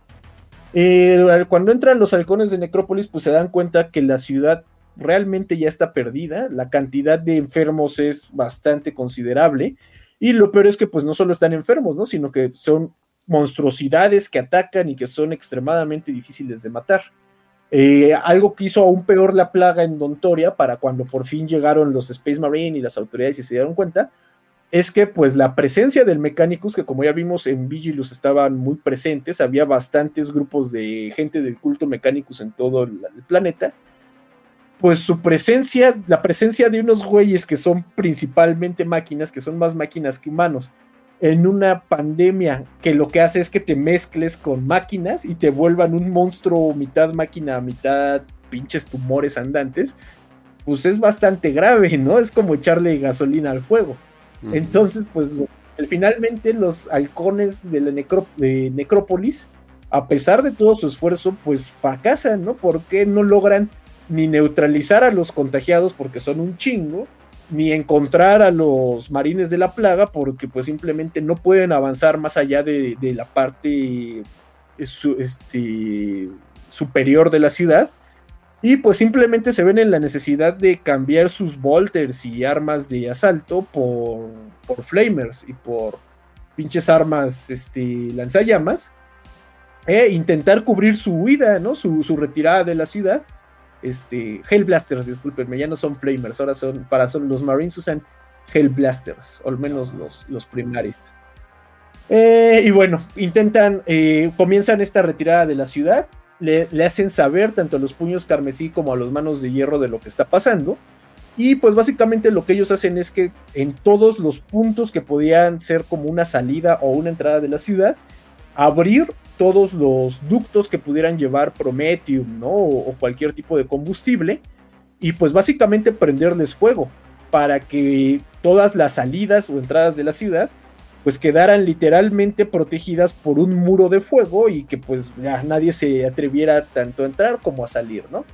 Finalmente pues eh, eh, eh, este cuerpo de los manos de, de los puños carmesí quedaría eh, pues ahora sí que como guardia, ¿no? De Dontoria para asegurarse que pues eh, el muro de fuego cumpliera su, tarea. Y pues ya, ahí ahora sí que no, no permitir que nada, que, la situación empeorara en Dontoria. Sin embargo, nos dan ahí como ya un pequeño, un, pequeño epílogo a la situación de Dontoria, donde se nos cuenta que justamente antes, eh, durante el día en que llegó la, la nave de la Guardia de la Muerte, y que llovió en el espacio puerto, hubo tres naves que salieron justo cuando aterrizó la nave de la, de la Guardia de la Muerte, ¿no? Y que fueron impregnadas con la llovizna. Una de esas naves se perdió en el espacio, o sea, simplemente no se tiene registro de dónde se fue. Una otra de esas naves eh, se dirigía al planeta de Sanguaterra, que, de Sanguaterra, que recordemos que es uno de los que están ahí en el guantelete pero preocupantemente, bueno, ese sí se alcanzó a, interceptar y se destruyó, ¿no? Nunca tocó tierra. Sin embargo, una de las, la última nave, pues se escapó. Simplemente nadie alcanzó a interceptarla y nadie supo exactamente dónde quedó. Pero lo único que lograron, que al final del día se descubrió al revisar los registros, es que esa nave se dirigía hacia Terra. Y eso fue lo último que se supo de ella. Entonces, pues ya, ahí veremos si algún día esa, esa historia tiene alguna ramificación. Exactamente. y bueno, finalmente tenemos mm, la batalla más importante de, la, de esta primera etapa de la Guerra de la Bestia, que fue la resistencia de Mordvalf. Mordvalf era otra de las este, grandes ciudades colmenas y en los eh, continentes artificiales y también tenía cierto carácter estratégico, ya que Mordvald eh, albergaba numerosos manufactorums que se encargaban especialmente de la producción de cierto material de guerra, pero principalmente de comida y de medicina. Entonces, perder Mordvald, pues básicamente significaba perder, pues ya el resto de la, de la población civil, porque pues tendrías una, ¿cómo se llama? Pues una hambruna extendida, ¿no? Que terminaría pues básicamente de matar a la población del país, digo, de las, del planeta. Eh, Mordvald era tan importante, era considerada tan estratégica, que era gobernada directamente por el hermano de la, de la gobernadora planetaria, esta, ya no me acuerdo cómo se llamaba, Agamemnus no sé qué, ¿no? Delia o algo así. Lucía, ¿no? Lucía. Ah, Lucía, ándale. Lucía Agamemnus. Su hermano, que era quien gobernaba Mordval, se llamaba Deinus Agamemnus. Y pues, eh, a diferencia de otros aristócratas del planeta y de otros miembros de la nobleza, pues no era particularmente buena gente, no era particularmente agradable, pero al menos él sí tenía en su mente dirigir la, contraofensiva, dirigir los esfuerzos militares para defender Demnos. Y de hecho consideraba tan importante Demnos y le importaba tanto la, digo, Mordval, discúlpenme. Demnos era, Deinos era el gobernante y su ciudad que estaba gobernando era Mordval. Pero bueno, Deinos consideraba tan importante defender Mordval que básicamente se obsesionó con ello y decían que todo el tiempo que no estaba dando órdenes o que no estaba discutiendo este, situaciones de, estrategia, él hablaba consigo mismo y repetía un mantra, y su mantra era que el que repetía en cualquier momento que pudiera, Mordval no caerá. Todo el tiempo lo estaba repitiendo. Eh, también estaba extremadamente bien, bien equipada, porque había sido el lugar que le dio refugio a los sobrevivientes, a algunos de los sobrevivientes de la Treceava Cruzada Negra y de la caída de Cadia. De hecho, la mayor parte de la fuerza que defendía a eran veteranos de la puerta cadiana, ¿no? Que habían peleado ya sea en la misma Cadia o en los planetas cercanos durante la Treceava Cruzada Negra. Por este motivo, Mordvald tenía una disposición defensiva muy diferente al resto de las ciudades colmenas y mucho más similar a la que había existido en su momento en Cadia. Eh, ¿A qué me refiero con esto?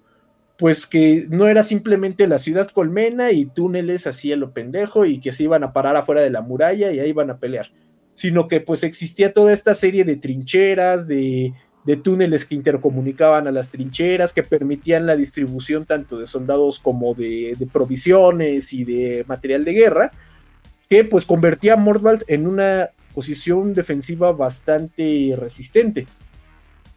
Sin embargo, pues algo de lo que no, no habían tomado, no habían tenido consideración es que si bien sí estaban en muy buena capacidad para defenderse de, los orcos que estaban al exterior de Mordvald, ellos no habían considerado pues que una, una rebelión de Gene Steelers se iba a dar al interior. Entonces, pues esto causó cuando la, cuando la rebelión se, se alza y se, ahora sí que se revela, valga la redundancia, ante los ojos de la ciudad, pues ellos no estaban preparados para pelear una guerra de dos frentes. Sin embargo, pues no por esto lo iban a, ¿cómo se llama? Pues iban a cero menos y resistieron bastante bien, resistieron casi con el mismo éxito que Hiperia, aunque aquí tenían pues el problema de contar con los enemigos al interior de la ciudad. Eh, eh, la, resistencia fue relativamente exitosa en el sentido de que si bien no pudieron desterrar a los Gene Steelers ni recuperar a la ciudad, tampoco rompieron con la disciplina de los soldados ni, ni pudieron hacerse con el control de la mayor parte de la ciudad. Pero pues al final del día los recursos eran bastante limitados y pues la, Guardia Imperial pues eran simplemente humanos, ¿no? tienen un límite en el cual pues ya no es factible pelear. Sin embargo, pues cuando la situación parecía más difícil al interior de Mordvald, se da esta llegada de la caravana del convoy de este Marnius Calgar y destinados a Mordvald, un día se ve a lo lejos, en el horizonte, que aparece la heráldica de nada más y nada menos que de los puños imperiales. La quinta compañía de puños imperiales había sido designada para defender la ciudad más defensiva de Vigilus. Entonces, imagínense, llega la legión experta en defender y le das una ciudad construida para ser defendida, entonces, puta, ¿no? O sea, están, son peces en el agua. Entonces, bueno, en este punto, la quinta compañía viene dirigida por el capitán Fane, el cual pues se encuentra eventualmente con este Deinos, con el gobernante Deinos, y comienzan pues un esfuerzo conjunto para poder resistir y repeler en la medida de lo posible la invasión. Y la, estrategia, digamos, de defensa de los puños imperiales es relativamente simple, pero no por eso menos efectiva. Para esto van a terminar de reforzar las murallas que hagan falta, eh, eh, organizar todo un cuerpo de cavadores de, trincheras en los lugares donde las trincheras hubieran ya este, eh, colapsado y en los puntos más débiles, o una de dos, o construir nuevas fortificaciones desde donde la Guardia Imperial pudiera eh, tomar posición y disparar, ¿no? Pues repeler las fuerzas que, vienen que fueran contra ella, o en su defecto, si el punto era extremadamente débil y no era apto para una fortificación, los puños imperiales en persona lo iban a defender, ¿no? Ellos solitos iban a parar e iban a ocupar ese lugar, pues para evitar que entrara o saliera cualquier tipo de, enemigo. Eh, entonces aquí pues lo que nos platican es justamente cómo se va construyendo este esfuerzo y de hecho incluso nos comentan que se forma un cuerpo especializado de puros ogretes que cuando los orcos avanzan y logran tomar alguna de las trincheras, en la noche que la, el combate se detenía y que los orcos este, pues, se paraban a descansar, los ogretes rápidamente iban y cavaban otra trinchera entre los defensores y, los orcos, de tal forma que al otro día que los orcos despertaban notaban que había otra trinchera y que realmente no habían tenido avance y pues en cierta forma los desmoralizaba y hacía que ellos mismos retrocedieran pues a buscar otro tipo de pelea o algo de comer, etcétera, etcétera. De esta forma, pues la, defensa de, de fue bastante exitosa. Se logró, se logró tener bastantes este, éxitos en, evitar tanto que los Gene Stealers ocuparan distritos de la ciudad y que también pues los orcos se acercaran más. Sin embargo, pues el problema de tener mucho éxito en un combate contra los orcos pero no derrotarlos es que les generas pues más ímpetu, ¿no? Los orcos ven que es una buena pelea y le empiezan a llamar a sus compas y empiezan a buscar como nuevas formas de pelear, nuevas formas de ser efectivos en el combate. ¿Y qué es lo que termina pasando? Que de eh, mientras que originalmente los puños imperiales y los defensores de Mordvald estaban encontrando con infantería orca y de repente alguno que otro cochecito, ¿no? Con sus camioncitos de los pinches orcos, güey poco a poco empieza a llegar, pues, eh, infantería pesada, este, eh, ¿cómo les dicen los orcos? Este, carros de guerra, ¿no? Eh, camionetitas de guerra, este, ¿cómo se llama? Combat wagons. Ah, kill truck. Ajá, kill trucks. Ajá, poco a poco empiezan a llegar con, con armamento más sofisticado, ¿no? Y más eficiente. Y pues esto da lugar pues a que poco a poco la defensa se empiece a ver este, sobrepasada. Eh, mientras que durante las primeras fases la defensa estaba bastante, era bastante suficiente. De repente se dan cuenta de que empiezan a llegar vehículos pesados y tanques de orcos.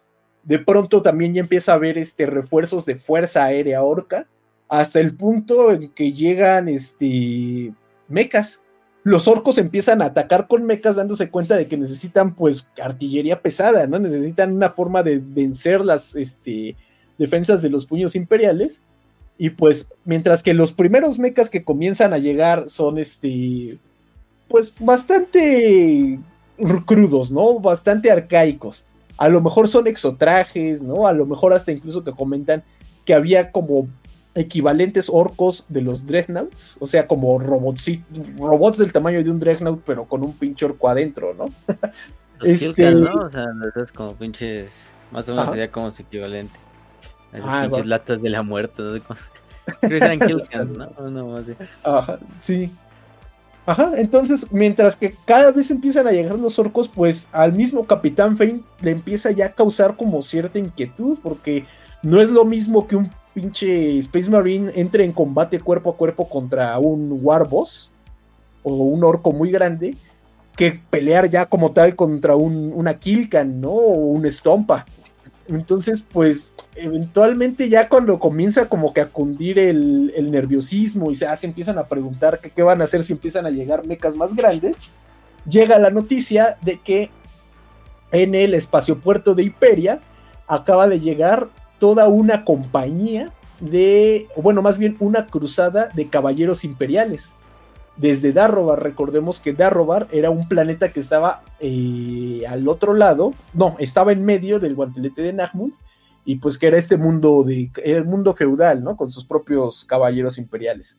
Aunque bueno, en este caso, los primeros en llegar no son como tal los caballeros que son de Darrobar, eh, propiamente, que eran la casa Terrin, sino que los primeros en llegar son la cruzada de caballeros Free Blade, ¿no? De estos que son, que no tienen casa, casa imperial como tal. Y pues su llegada alivia muchísimo a Fane. incluso al grado de que Fane, siendo un Space Marine, siendo un puño imperial, que ya sabemos que son extremadamente estoicos, extremadamente calculadores, cuando se entera que llegan los caballeros y que van a ir a apoyar la defensa de Mordval, dicen que él personalmente dio gracias al emperador, ¿no? Por esa, esa bendición, por esa ayuda. Entonces, pues bueno, da, comienza otra escalada de, batalla donde ahora los caballeros imperiales pues em, están apoyando la defensa de Mordval. Eh, después de cierto tiempo, los mismos caballeros de la casa Terrin terminan integrándose a la defensa de Mordval. Y pues lo que tienes ahora es toda una escuadra, ¿no? Todo este grupo de caballeros que están pues puestísimos para la defensa. O al menos eso es lo que uno esperaría. Porque Fane, el capitán Fane, junto con los, eh, los, más los más importantes caballeros de la casa Terrin, se dan cuenta que los caballeros Freeblade son muy impetuosos e impredecibles. Pero, o sea, si bien es normal que un caballero Freeblade en medio de una cruzada, ¿no? Estos intentos que tienen los caballeros de hacerse de fama y de, de pinche reputación, es, es, normal que estos caballeros sean impetuosos y medio rebeldes. Los caballeros que llegaron de Darro eran otro pedo, ¿no? O sea, les costaba mucho trabajo seguir órdenes y se lanzaban en ofensivas a veces hasta sin ningún valor estratégico, ¿no? Simplemente como que con cierta hasta sed de sangre se les podía, se les podía juzgar. Eh, aquí Fane eh, genera una hipótesis acerca de qué estaba pasando, pero tiene el cuidado de no compartirla con nadie, pues más que nada por, por, por precaución. Porque él lo que argumenta es que eh, Fane y su compañía de la quinta compañía de, de puños imperiales tiene bastante experiencia peleando contra el caos. De hecho, él venía de haber completado una campaña en, no recuerdo qué planeta, contra cultos sinchianos. Y lo que dice es que cuando un humano está en contacto con cultos eh, del caos o con fuerzas cautas, pues tiende como que a perder la compostura, pierde, tiende, que tiende a perder como el temple y empieza a volverse como obsesivo, como que se vuelve paranoico también. Él dice que él como Space Marine, pues tiene toda esta formación hipnótica, ¿no? Toda esta formación que, que le permite ser leal, que le permite no tener miedo, ¿no? No conocerán el miedo y toda la mamada. Pero entonces él dice, los caballeros imperiales y tienen estos pinches mecas bien cabrones, ¿no? Son súper poderosos y se imponen. Dice, pero al final del día los caballeros imperiales son humanos, son humanos comunes y corrientes sin ningún tipo de preparación de la que tiene un, Astartes o incluso a lo mejor un Tempestus Ion. Entonces, para Fane, esta actitud que tienen los caballeros Freeblade puede deberse a su exposición, a su pues a las a las energías disformes, ¿no? A lo que está pasando justamente alrededor de todo este guantelete de Nahmud.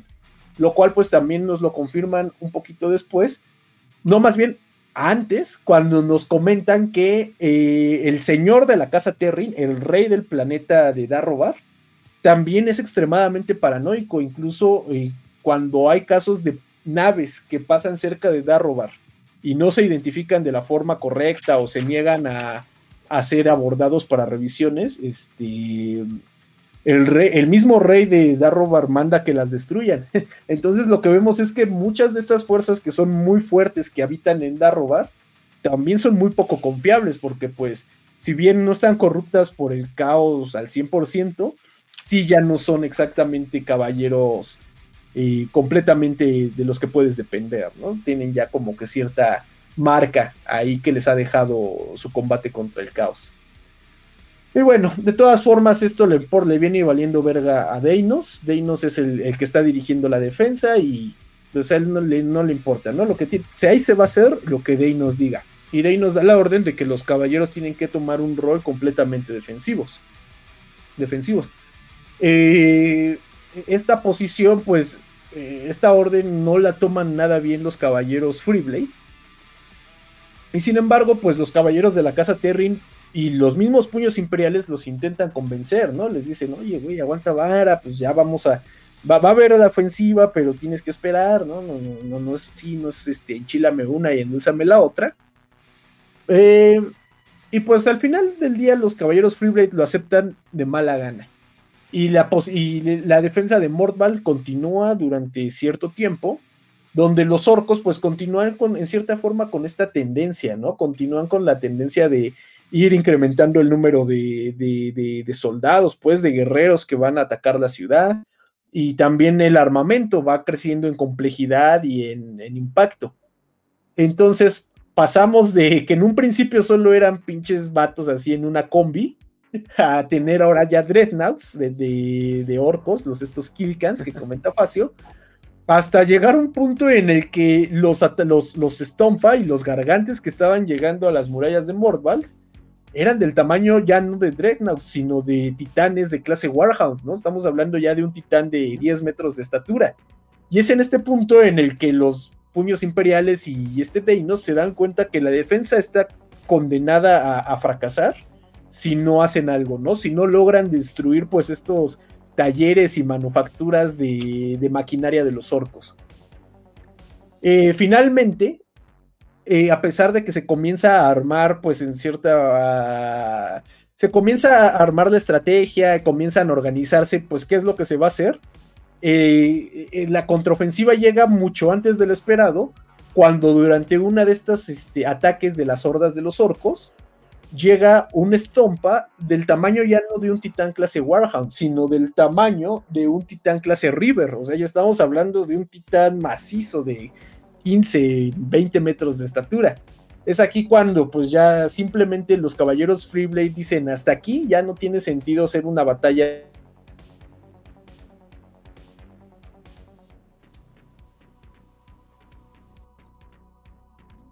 pues ya los pinches caballeros Freeblades rompen con la formación y pues avanzan, ellos arman su propia su propia avanzada, su propia ofensiva y eh, salen más allá de las zonas defensivas de Mordvald y comienzan a marchar hacia un clúster, hacia el clúster del oeste de las ciudades chatarra de, los orcos, donde había pues básicamente varias ciudades que se llamaban...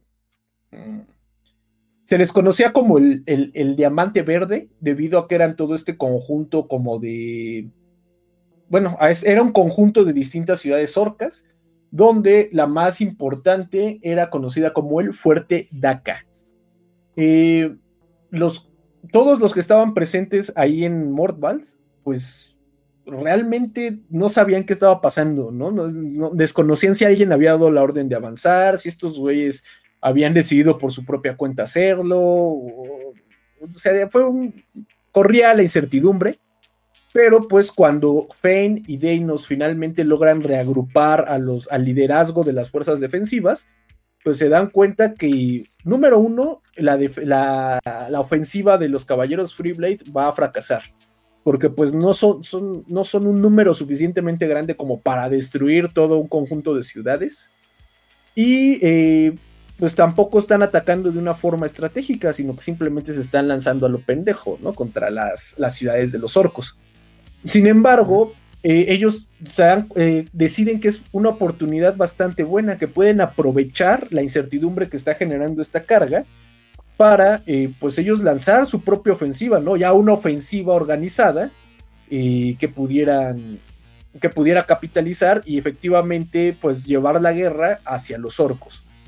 Entonces, bueno, los caballeros Freeblade avanzan, efectivamente, a pesar de que logran hacer bastante daño, pues marchan directamente contra las, la artillería que está montada en las ciudades de los orcos y pues simplemente los destruyen, ¿no? A pesar de que logran matar a miles de orcos, se dice así que textualmente mataron a miles de ellos, la artillería termina tomando lo mejor de ellos y simplemente acaba hasta con el último de, ellos, ¿no? Para cuando las tropas de Mordvald por fin logran llegar a la ciudad de Orcas, solo queda uno de ellos y pues básicamente ya está defendiéndose sin las, ya con las piernas destruidas, ¿no? Está metiendo ahí como que las manitas, dando manotazos de, ahogado.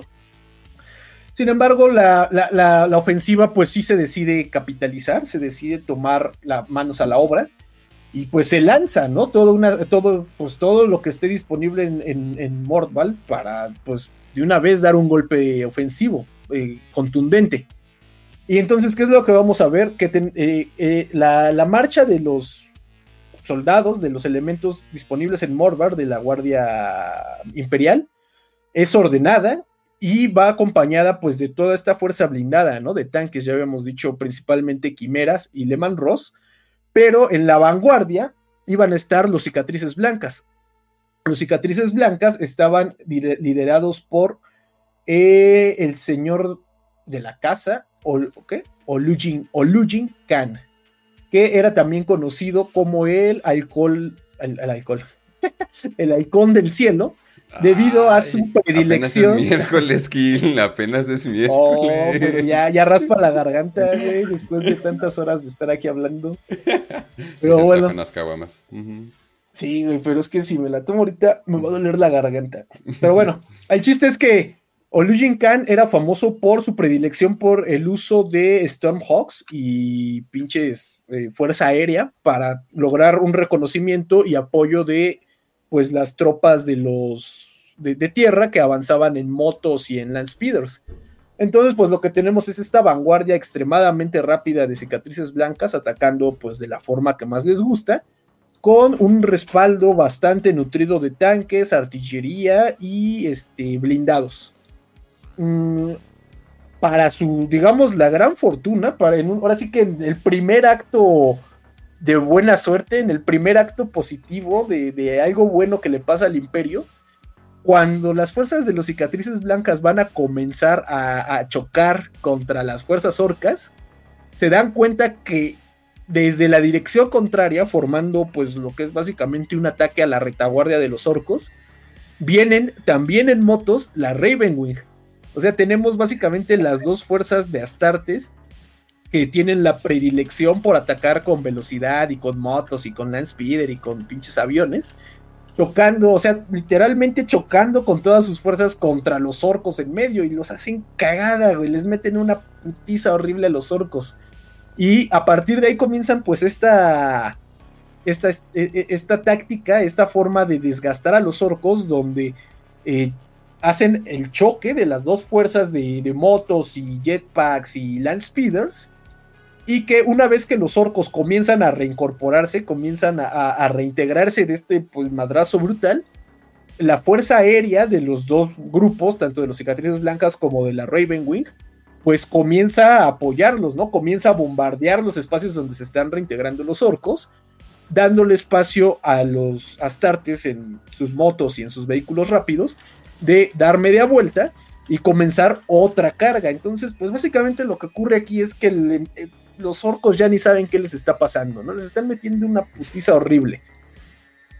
Al mismo tiempo comienza ya a llegar el avance de las fuerzas imperiales y comienzan a tener algo de éxito, ¿no? También comienzan a, reforzar este ataque, pero para este punto el resto de los orcos que se encuentran en las posiciones de, de artillería en las ciudades, bueno, en sus fortalezas de chatarra, pues comienzan también a disparar, entonces se da como ya un, verdadero caos, ya hay cargas de motos por un lado, ataques de tanques por otro, empiezan a llegar trailers de pinches orcos, güey.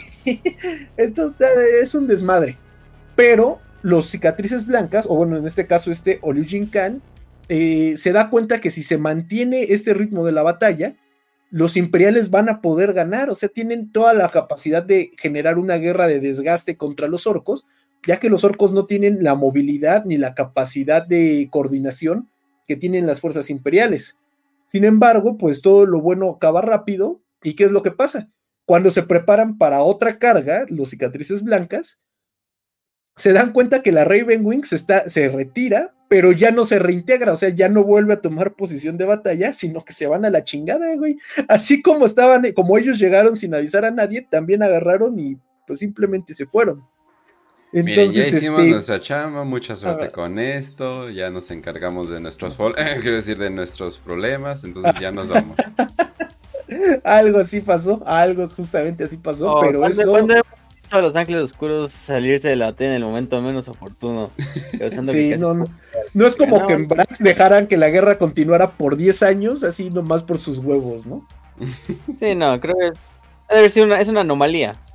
Algo De hecho, justamente cuando terminó la batalla y se le cuestionó a Olujin Khan que qué había pasado, por qué se habían ido los ángeles oscuros, este, pues Olujin dijo, güey, seguramente tenían algo importante que hacer, porque él no quería mancillar la, la, reputación de los Ángeles Oscuros.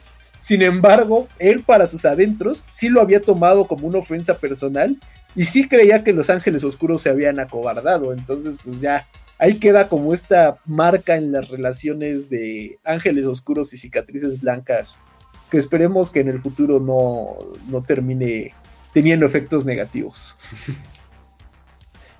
Bueno, total, que después de la retirada de los Ángeles Oscuros y la entrada en forma de, eh, en la batalla ya de las posiciones de artillería orcas, pues eh, simplemente la, ofensiva imperial pierde como que todo este impulso.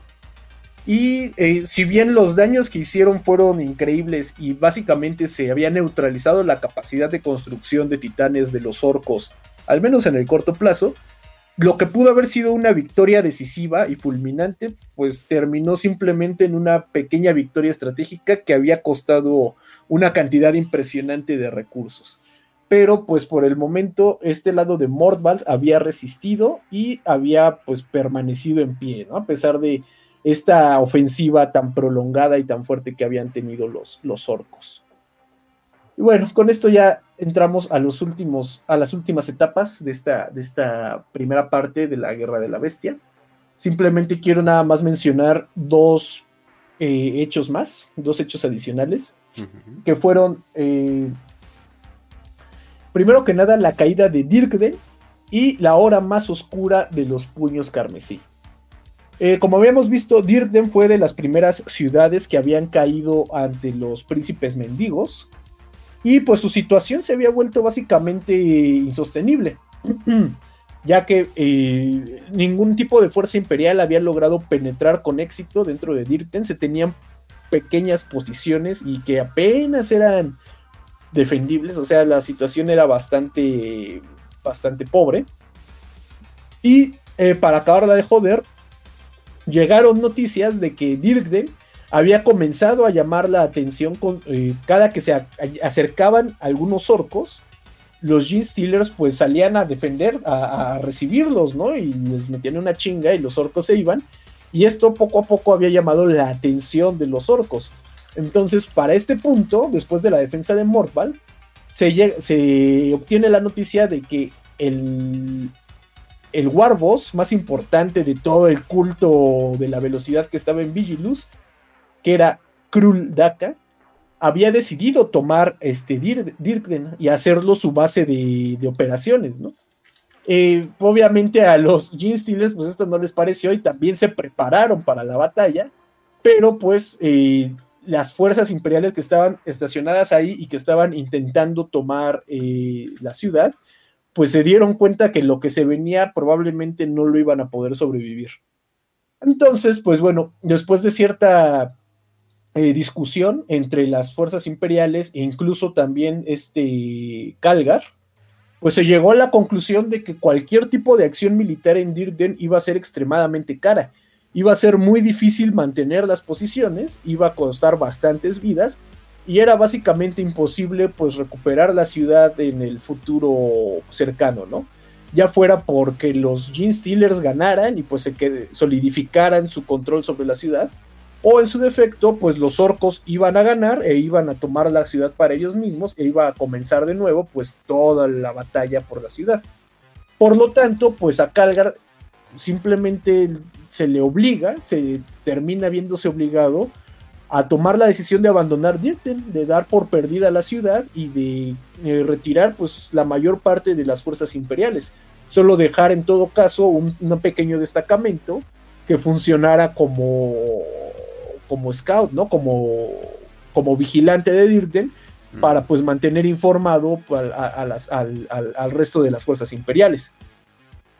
Eh, Dirten tenía nada más una pequeña, una característica ahí interesante, que es que contaba con, un, con una muralla que se conectaba directamente con Imperia, o sea, con el centro de poder de los imperiales dentro de Vigilus. Entonces, pues cuando se dio la orden de abandonar este, de que ya no se iba a intentar recuperar Dirten, pues una gran cantidad de humanos que todavía pues se mantenían eh, no infectados por los, eh, por los Gene Stealers, ni habían caído a los cultos caotas, ni se habían contagiado de nada, o sea que todavía estaban bastante sanos, pues que todavía eran, eh, tenían cierta esperanza, pues se dirigieron a la muralla e intentaron avanzar pues para poder utilizar el pasaje que había hacia Hiperia. Sin embargo, pues debido al gran riesgo de que entre estos grupos hubiera Gene Stealers, y pues también al hecho de que coordinar pues semejante cantidad de refugiados, porque recuerden que estamos hablando de un planeta de más de mil millones de habitantes, pues iba a, costar una cantidad considerable de, recursos, ¿no? Iba a ocupar también una gran cantidad de, manos. Por lo tanto, pues simplemente Calgar decide tomar la decisión más difícil y cerrar completamente también la salida de, de Dirkden. Y pues básicamente lo que pasa es que condena a pues a la gente que estaba bien, a los que todavía querían escapar, pues básicamente a morir, ¿no? Iban a morir ya fuera este, contagiados por los Gene Stealers o en medio de la batalla entre Gene Stealers y Orcos, ¿no? La batalla que se, que se avecinaba. Y pues dicho y hecho, en menos de una semana después del cierre de la, de la muralla túnel entre Dirkden e Hiperia, eh, más de un cuarto de la ciudad ya se encontraba eh, quemada, o sea, literalmente se había incendiado toda la ciudad y en ese escenario pues se había dado la batalla entre Gene Steelers y Orcos y pues ahí continuaba, ¿no? no, no simplemente no iba a terminar. Eh, finalmente algunos de los humanos intentaron amotinarse en la, en la puerta muralla, en la muralla túnel, disculpen, y abrirla, ¿no? Por, la fuerza. cualquier parecido con la frontera sur y la frontera norte de México es pura coincidencia. Pero, eh, pues aquí eh, el grupo que quedó al pendiente de esta muralla fueron, fue un destacamento de puños carmesí. Los puños carmesí, pues se les dio la tarea de defender y coordinar cualquier tipo de esfuerzo en el túnel muralla de Dirden. Y pues cuando vieron que simplemente la población había, se había vuelto loca y había dejado de reconocer cualquier tipo de, de, autoridad imperial, tomaron la decisión de pues detenerlos a cualquier costo, ¿no? Al precio que tuvieran, pues porque ellos tenían que cumplir con su misión. Y pues finalmente la decisión que tomaron los puños carmesí fue este, disparar contra el público. Los puños carmesí comenzaron a matar a las, a las hordas de humanos que intentaban correr, que intentaban huir hacia Hiperia y pues al final tuvieron éxito en repelerlas. Sin embargo, pues sabemos que los puños carmesí son probablemente junto con los salamandras de los pocos capítulos que tienen como esta empatía, esta conexión con los humanos normales. Y pues a los salamandras les nunca se perdonaron por haber quemado unos pinches niños Eldar pedorros, güey. Ahora imagínate los puños carmesí que tuvieron que disparar contra seres humanos, ¿no? Contra refugiados, de todo tipo de seres humanos. Eh, y bueno, esta situación eh, no quedaría ahí, ¿no? De hecho, hasta el día de hoy, en la historia de los puños carmesí, este se considera uno de sus hechos más vergonzosos. Y ellos lo tienen en sus registros con la finalidad de pues evitar que se repita en un futuro. Entonces, pues mis puños carmesí tan nobles se vieron envueltos en el horror de la guerra. Eh, les tocó ligero. Pudo ser peor. Digo, también no es la primera vez, así como, lo vemos con los ángeles oscuros, que, se los lleva a la verga, ¿no? Si no preguntan en el mundo de Rin. De hecho, aquí eh, eh, pequeño adelanto, ¿no? De lo que pasa en la segunda parte. En la segunda parte hay un encuentro entre Pedro Cantor y este Marnius Calgar. Y Marnius oh. Calgar le reconoce a Pedro Cantor, le dice, güey, tú eres una pinche pistolota, ¿no? Probablemente después de mí tú seas el único capaz de, dirigir el combate aquí en Vigilus.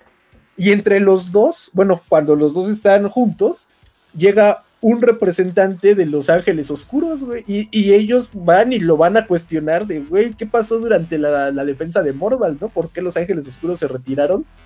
Y no, recuerdo exactamente qué le dice. Les dice una cosa así como, no, este, los objetivos de los ángeles oscuros no están a disposición más que del gran maestro Azrael, que es su pinche madre. Y pues ya al final del día Pedro Cantor y, y Marnius Calgar se quedan así con de que, güey, no le vamos a sacar nada de información, ¿no? Ya que se vaya a la chingada. Pero lo que me dio un chingo de risa es que ponen así como de esas líneas así con las que cierran el párrafo Y dice, ni Marnius Calgar ni Pedro Cantor lo quisieron decir en voz alta, pero estaban seguros de que como e, el, enviado de Los Ángeles Oscuros con el que habían hablado era bastante joven, eh, e, ese enviado no les había comentado realmente lo que había pasado, sino que él tampoco sabía y tuvo que inventar una mentira en el momento.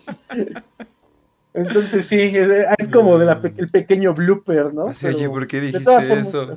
No, pues es que no me daban ganas de decirle, sabe. La neta, no sé, no quería quedar como pendejo. no, y luego frente a pinche Calgar y Pedro Cantor, güey, pues no vas a decir, no, sé. un cachetadón de los dos, órale. Sí, güey, y los dos ten en cuenta que siempre cargan sus pinches manotas así gigantes. Sí.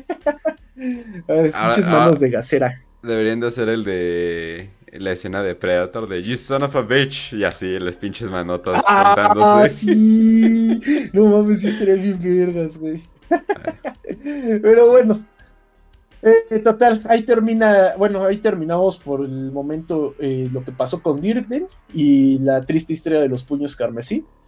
Y bueno, con esto finalmente terminamos la primera etapa de la Guerra de la Bestia, donde pues podemos ver que si bien eh, eh, el imperio había tenido ciertos éxitos, se había recuperado este, una parte importante de la, del planeta, otra parte igual de importante estaba perdida, ¿no? Simplemente se había vuelto una zona de poder tanto de orcos como de Gene Stealers, por ahí andaban los hijos de Norgol y todavía por ahí quedaban los Drukari y los pinches este, Eldar, Eldar, no oscuros, los Azuriani.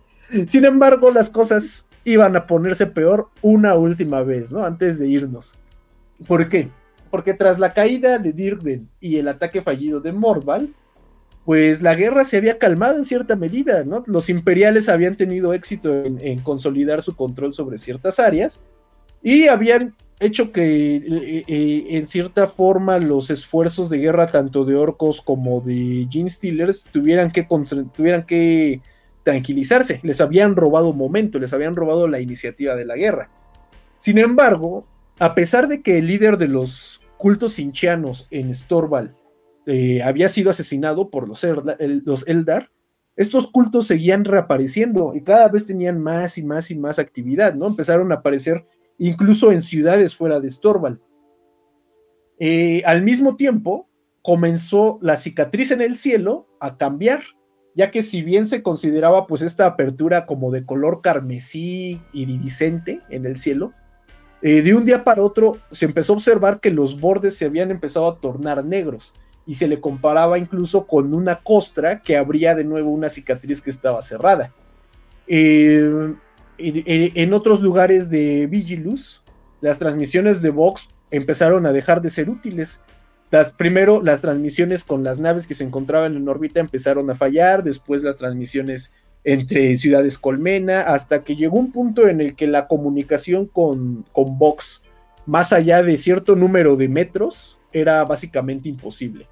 Porque, pues, primero las transmisiones se comenzaban a cortar, pero después empezaron a llenar de distorsiones y ruidos y susurros que incluso la gente que los escuchaba, los humanos que los escuchaban, terminaban volviéndose locos si se exponían mucho tiempo a ellos.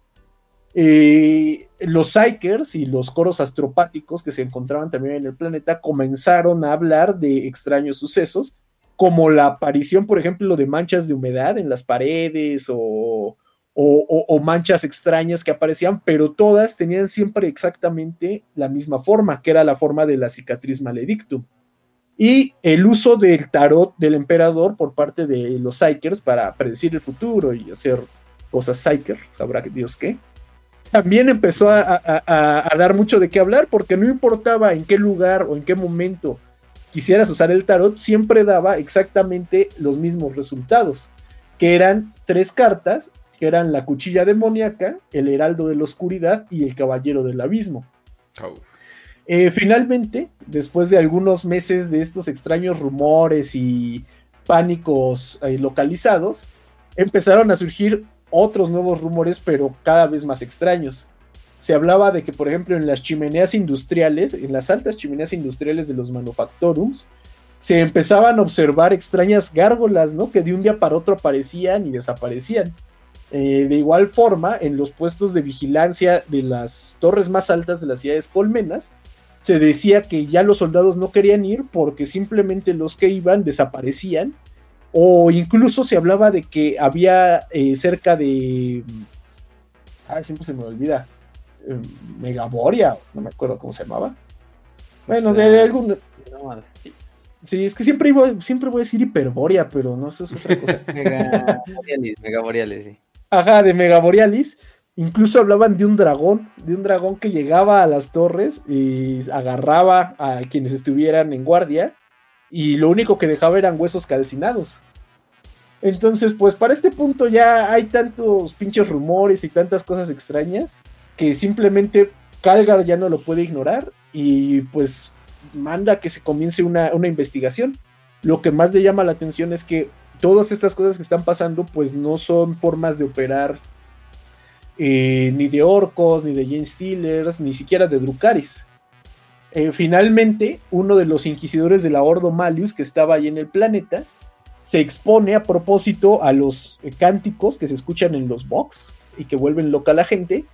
Y pues poniendo así su pinche cordura en juego, se aguanta, los escucha y se da cuenta que en esos voces y en esos susurros se puede escuchar la lengua demoníaca.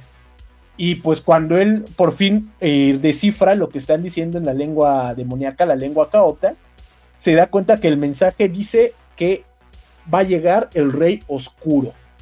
Para ese punto, eh, todo un conjunto de, de, de, Helldrakes y de Raptors eh, que portaban pues armaduras negras comienzan a sobrevolar por las, los puntos más altos de las ciudades colmena y comienzan a transmitir, ¿no? Donde ellos, por donde ellos pasan, todas las formas de comunicación, los medios de comunicación, los radios, las, este, pantallas comienzan a transmitir un mensaje que es entendible por todos, ¿no?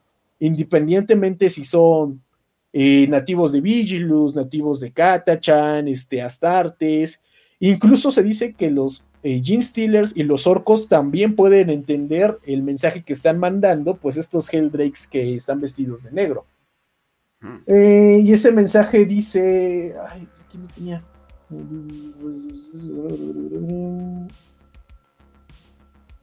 Ah, chingada, no lo apunté. Bueno, básicamente hablaba de la presencia de. de Harken, el reclamador de mundos. Y él traía un, un mensaje donde le comunicaba a todos los que escucharan que este planeta ha sido reclamado en nombre de Abaddon el saqueador. Sepan que deben arrodillarse ante él o de lo contrario arderán en llamas. Entonces, finalmente se acerca Abaddon al planeta, viene con sed de venganza.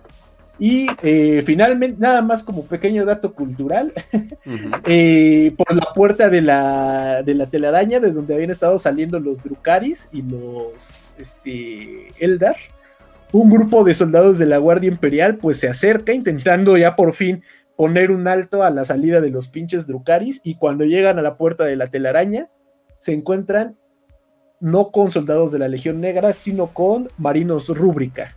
Y con un hechicero que, pues, básicamente eh, los hace mierda, ¿no? Ahí en cuanto se lo encuentran. Pues Entonces, ya valió verga, valió verga, amigos. Así, ese es el único resultado, la, conclusión que les podemos dar.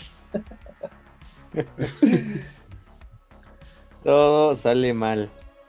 No iba tan bien. todo se va más a la mierda, primera parte.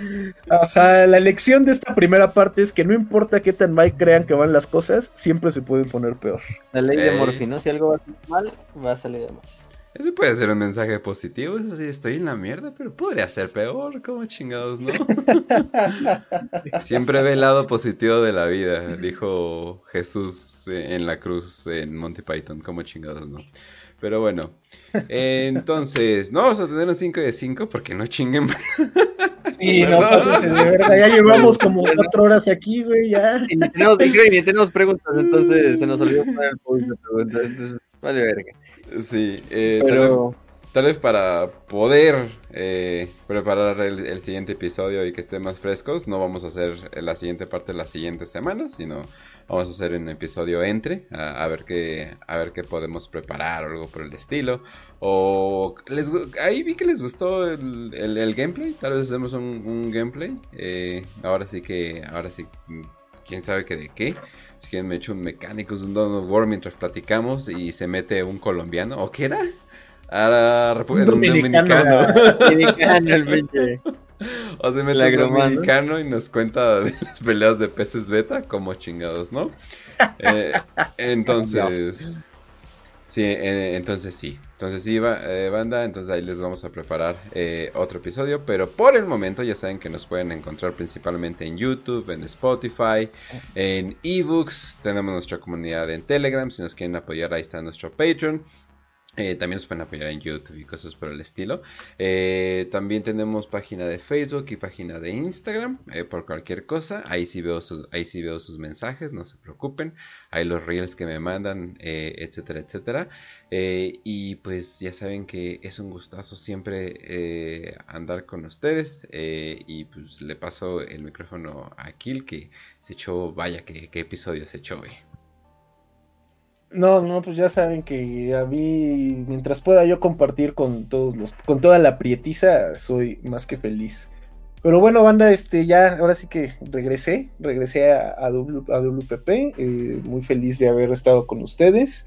Eh, pues síganos, yo creo que ya en lugar de hacer los, los pinches streams en mi canal, los debería de hacer ahí en WPP, pero bueno, ya, ya, ya les daremos noticias de eso. En todo caso, síganos ahí, estén al pendientes de nuestras redes, este, entren al grupo de Pretos Imperiales para que ya podamos superar los 800 y ya próximamente lleguemos a los 1000 y seamos un capítulo completo. Oh, y bueno, pues mucho este, pues ahora sí que muchas gracias por todo. Sí, así es, así es. Eh, también gracias a los que se han estado suscribiendo en YouTube, por cierto. Eh, para los que me preguntan, porque me digo mucho esa pregunta, eh, la música es White Byte Audio, usualmente. A veces simplemente pongo remixes techno o en fantasy pongo pues obviamente música más acá, pero todo sin copyright obviamente, porque ya saben cómo es YouTube eh, de amistoso. Pero, pero sí, banda, ahora sí que qué bueno que les gustó el gameplay, qué bueno que pues una que otra persona ahí andaba. Eh, muy constante. Entonces, pues, si quieren más de eso, pues con gusto. Ahora sí que es material muy fácil eh, que podemos, que podemos hacer. Que, que pueden entrar y hablar. O sea, tenemos literalmente el micrófono abierto porque entró un chingo de gente, pero como que entraban y se quedaban callados. No sé por qué les daba les pena. Les da pena, pues les da pena, pero sí. Pero, eh, como, como dicen, ¿no? Como dicen en inglés, eh, don't be a dick, o en español no se apene. Pero ahora sí que simplemente pueden llegar y hablarnos de lo que sea. Ahora sí, si estamos jugando usualmente ni le vamos a poner mucha atención a eso. Sí, de hecho. pueden meterse a, y a lo que sea. Y sí, vamos a hablar de Henry Cavill si quieren. Porque veo que, vaya que no paran de, de, hablar de, de ese vato. Pero bueno, no los culpo. Y pues ya, eh, eso sería todo por mi parte y Facio. Gracias, Kit, primero que nada, por la gran narración que te aventaste. Pues ya saben, aquí estamos. Un programa donde tratamos de variarle en cuanto a las narraciones. Y pues también esta parte es importante, ¿no? Eh, gracias a todos los que nos estuvieron escuchando. Eh, ya saben que nos pueden encontrar en Telegram, Spotify, Evox, Facebook. También ahí andamos en el grupo. Eh, bueno, ya no me he metido mucho a verlo, pero sí estoy al pendiente luego. Más, ¿qué hacen? Porque luego me digan, un miembro del grupo ha roto una norma comunitaria de Facebook. Y yo, vale, verga. Afortunadamente, como son faltas individuales, no cuentan como faltas grupales, entonces está bien y seguro. Pero si les toca su ban permanente, si me dan cringe, o temporal, si veo que a lo mejor nada más fue que usaron una palabra que no debían de usar en, en Facebook. Que no los culpo, yo también eh, lo he hecho, pero pues, ya no me meto en Facebook desde un chingo, entonces no, de repente me meto cuando me llegan alertas de ese tipo. Em, eh, de hecho, muchas de esas veces por fan, por memes que se burlan de cierto youtuber y cosas de ese estilo. se una pela ahí en los comentarios pendejas. no te culpo. Pero Y ahí le doy tanto van a los que, a los fans de, ese güey y a, y a los que se pasan de lanza de nuestro lado, pero bueno, este, a los nuestros temporal y a ellos permanente, claro que sí, como debe de ser. Ah, pero bueno, eso es otra cosa. Hablemos de eso. Eh, nos pueden encontrar también en la biblioteca, nada más que sean cuidados con quién pasan ese canal, este, úsenlo con sabiduría, eh, también tengan ustedes su propio backup por si algún día le pasa algo a eso, es factible que pueda suceder, no es la primera vez que nos llega una alerta por que nos descubren un contenido que no debería de estar ahí, pero no importa, ustedes disfrútenlo y compártanlo. Ya saben que el club de lectura se va a hacer dentro de dos semanas, prácticamente en, la, en el fin de semana del 30 y del 1, 30 de septiembre, 1 de octubre, depende del día, ahí vamos a estar viendo esa parte, pero va a ser esa, ese fin de semana. Eh, para que estén al pendiente y terminen de leer Demon Slayer, que es la novela de Gotrek Félix que teníamos pendiente. Eh, por otra parte, los gameplays van a seguir, como no, tanto de Dark como el último que hicimos, que tuvo muy mucha mucha gente lo vino a ver. Este, y también vamos a variarle, como dice bien Kench, pues hacer poder hacer otros juegos como Dawn of War, eh, quizá Mechanicus. Plantas Yo creo que en algún momento podemos hacer juegos, juegos off topic sin pedo, o sea, tienen que ver con Warhammer y, jugarlos, güey. No, tampoco tienen que quedar con Warhammer. Finalmente, el canal me mandó es para también hablar entre nosotros, con los suscriptores y pues, un vato me mandó un mensaje así de deberías de hacer gameplay de todos los juegos de Warhammer y al final hacer una tier list. Y yo así de vete a la verga. ¿Quién te los va a comprar o qué? No, no, no, pero sin ni nada. Simplemente de tiempo. Vamos, a jugar, vamos a jugar simplemente tiempo. O sea, simplemente tiempo. O sea, en lo que termino los juegos ya salieron otros 20. Vamos a jugar el Chaos Gate el 99. A huevo, güey. Vamos a jugar el, el, Vamos a jugar el, el que no existe, 99. El Dawn of War 3. And, uf, no, cállate. El Dawn of War 3, vamos a jugar también el este que nunca salió de Corca Morca, pero ya va a salir, ¿no? Eso güey es. Pero bueno. Ah, sí, es cierto. Sí, es cierto. Por eso también van a seguir las cápsulas. Yo creo que una de las cápsulas que vamos a estar grabando va a ser la de Marnius Calgar, justo que lo tocamos hoy. Yo creo que es la próxima cápsula. Va a estar surgiendo en estos días, semanas, para que estén al pendiente. Y pues nada más. Eh, sin nada más que decir por el momento, pues les deseamos que hayan disfrutado el episodio, que disfruten su semana o el resto de la semana que les queda. Este, y pues sin nada más que decir, les deseamos salud y victoria y que el emperador los acompañe.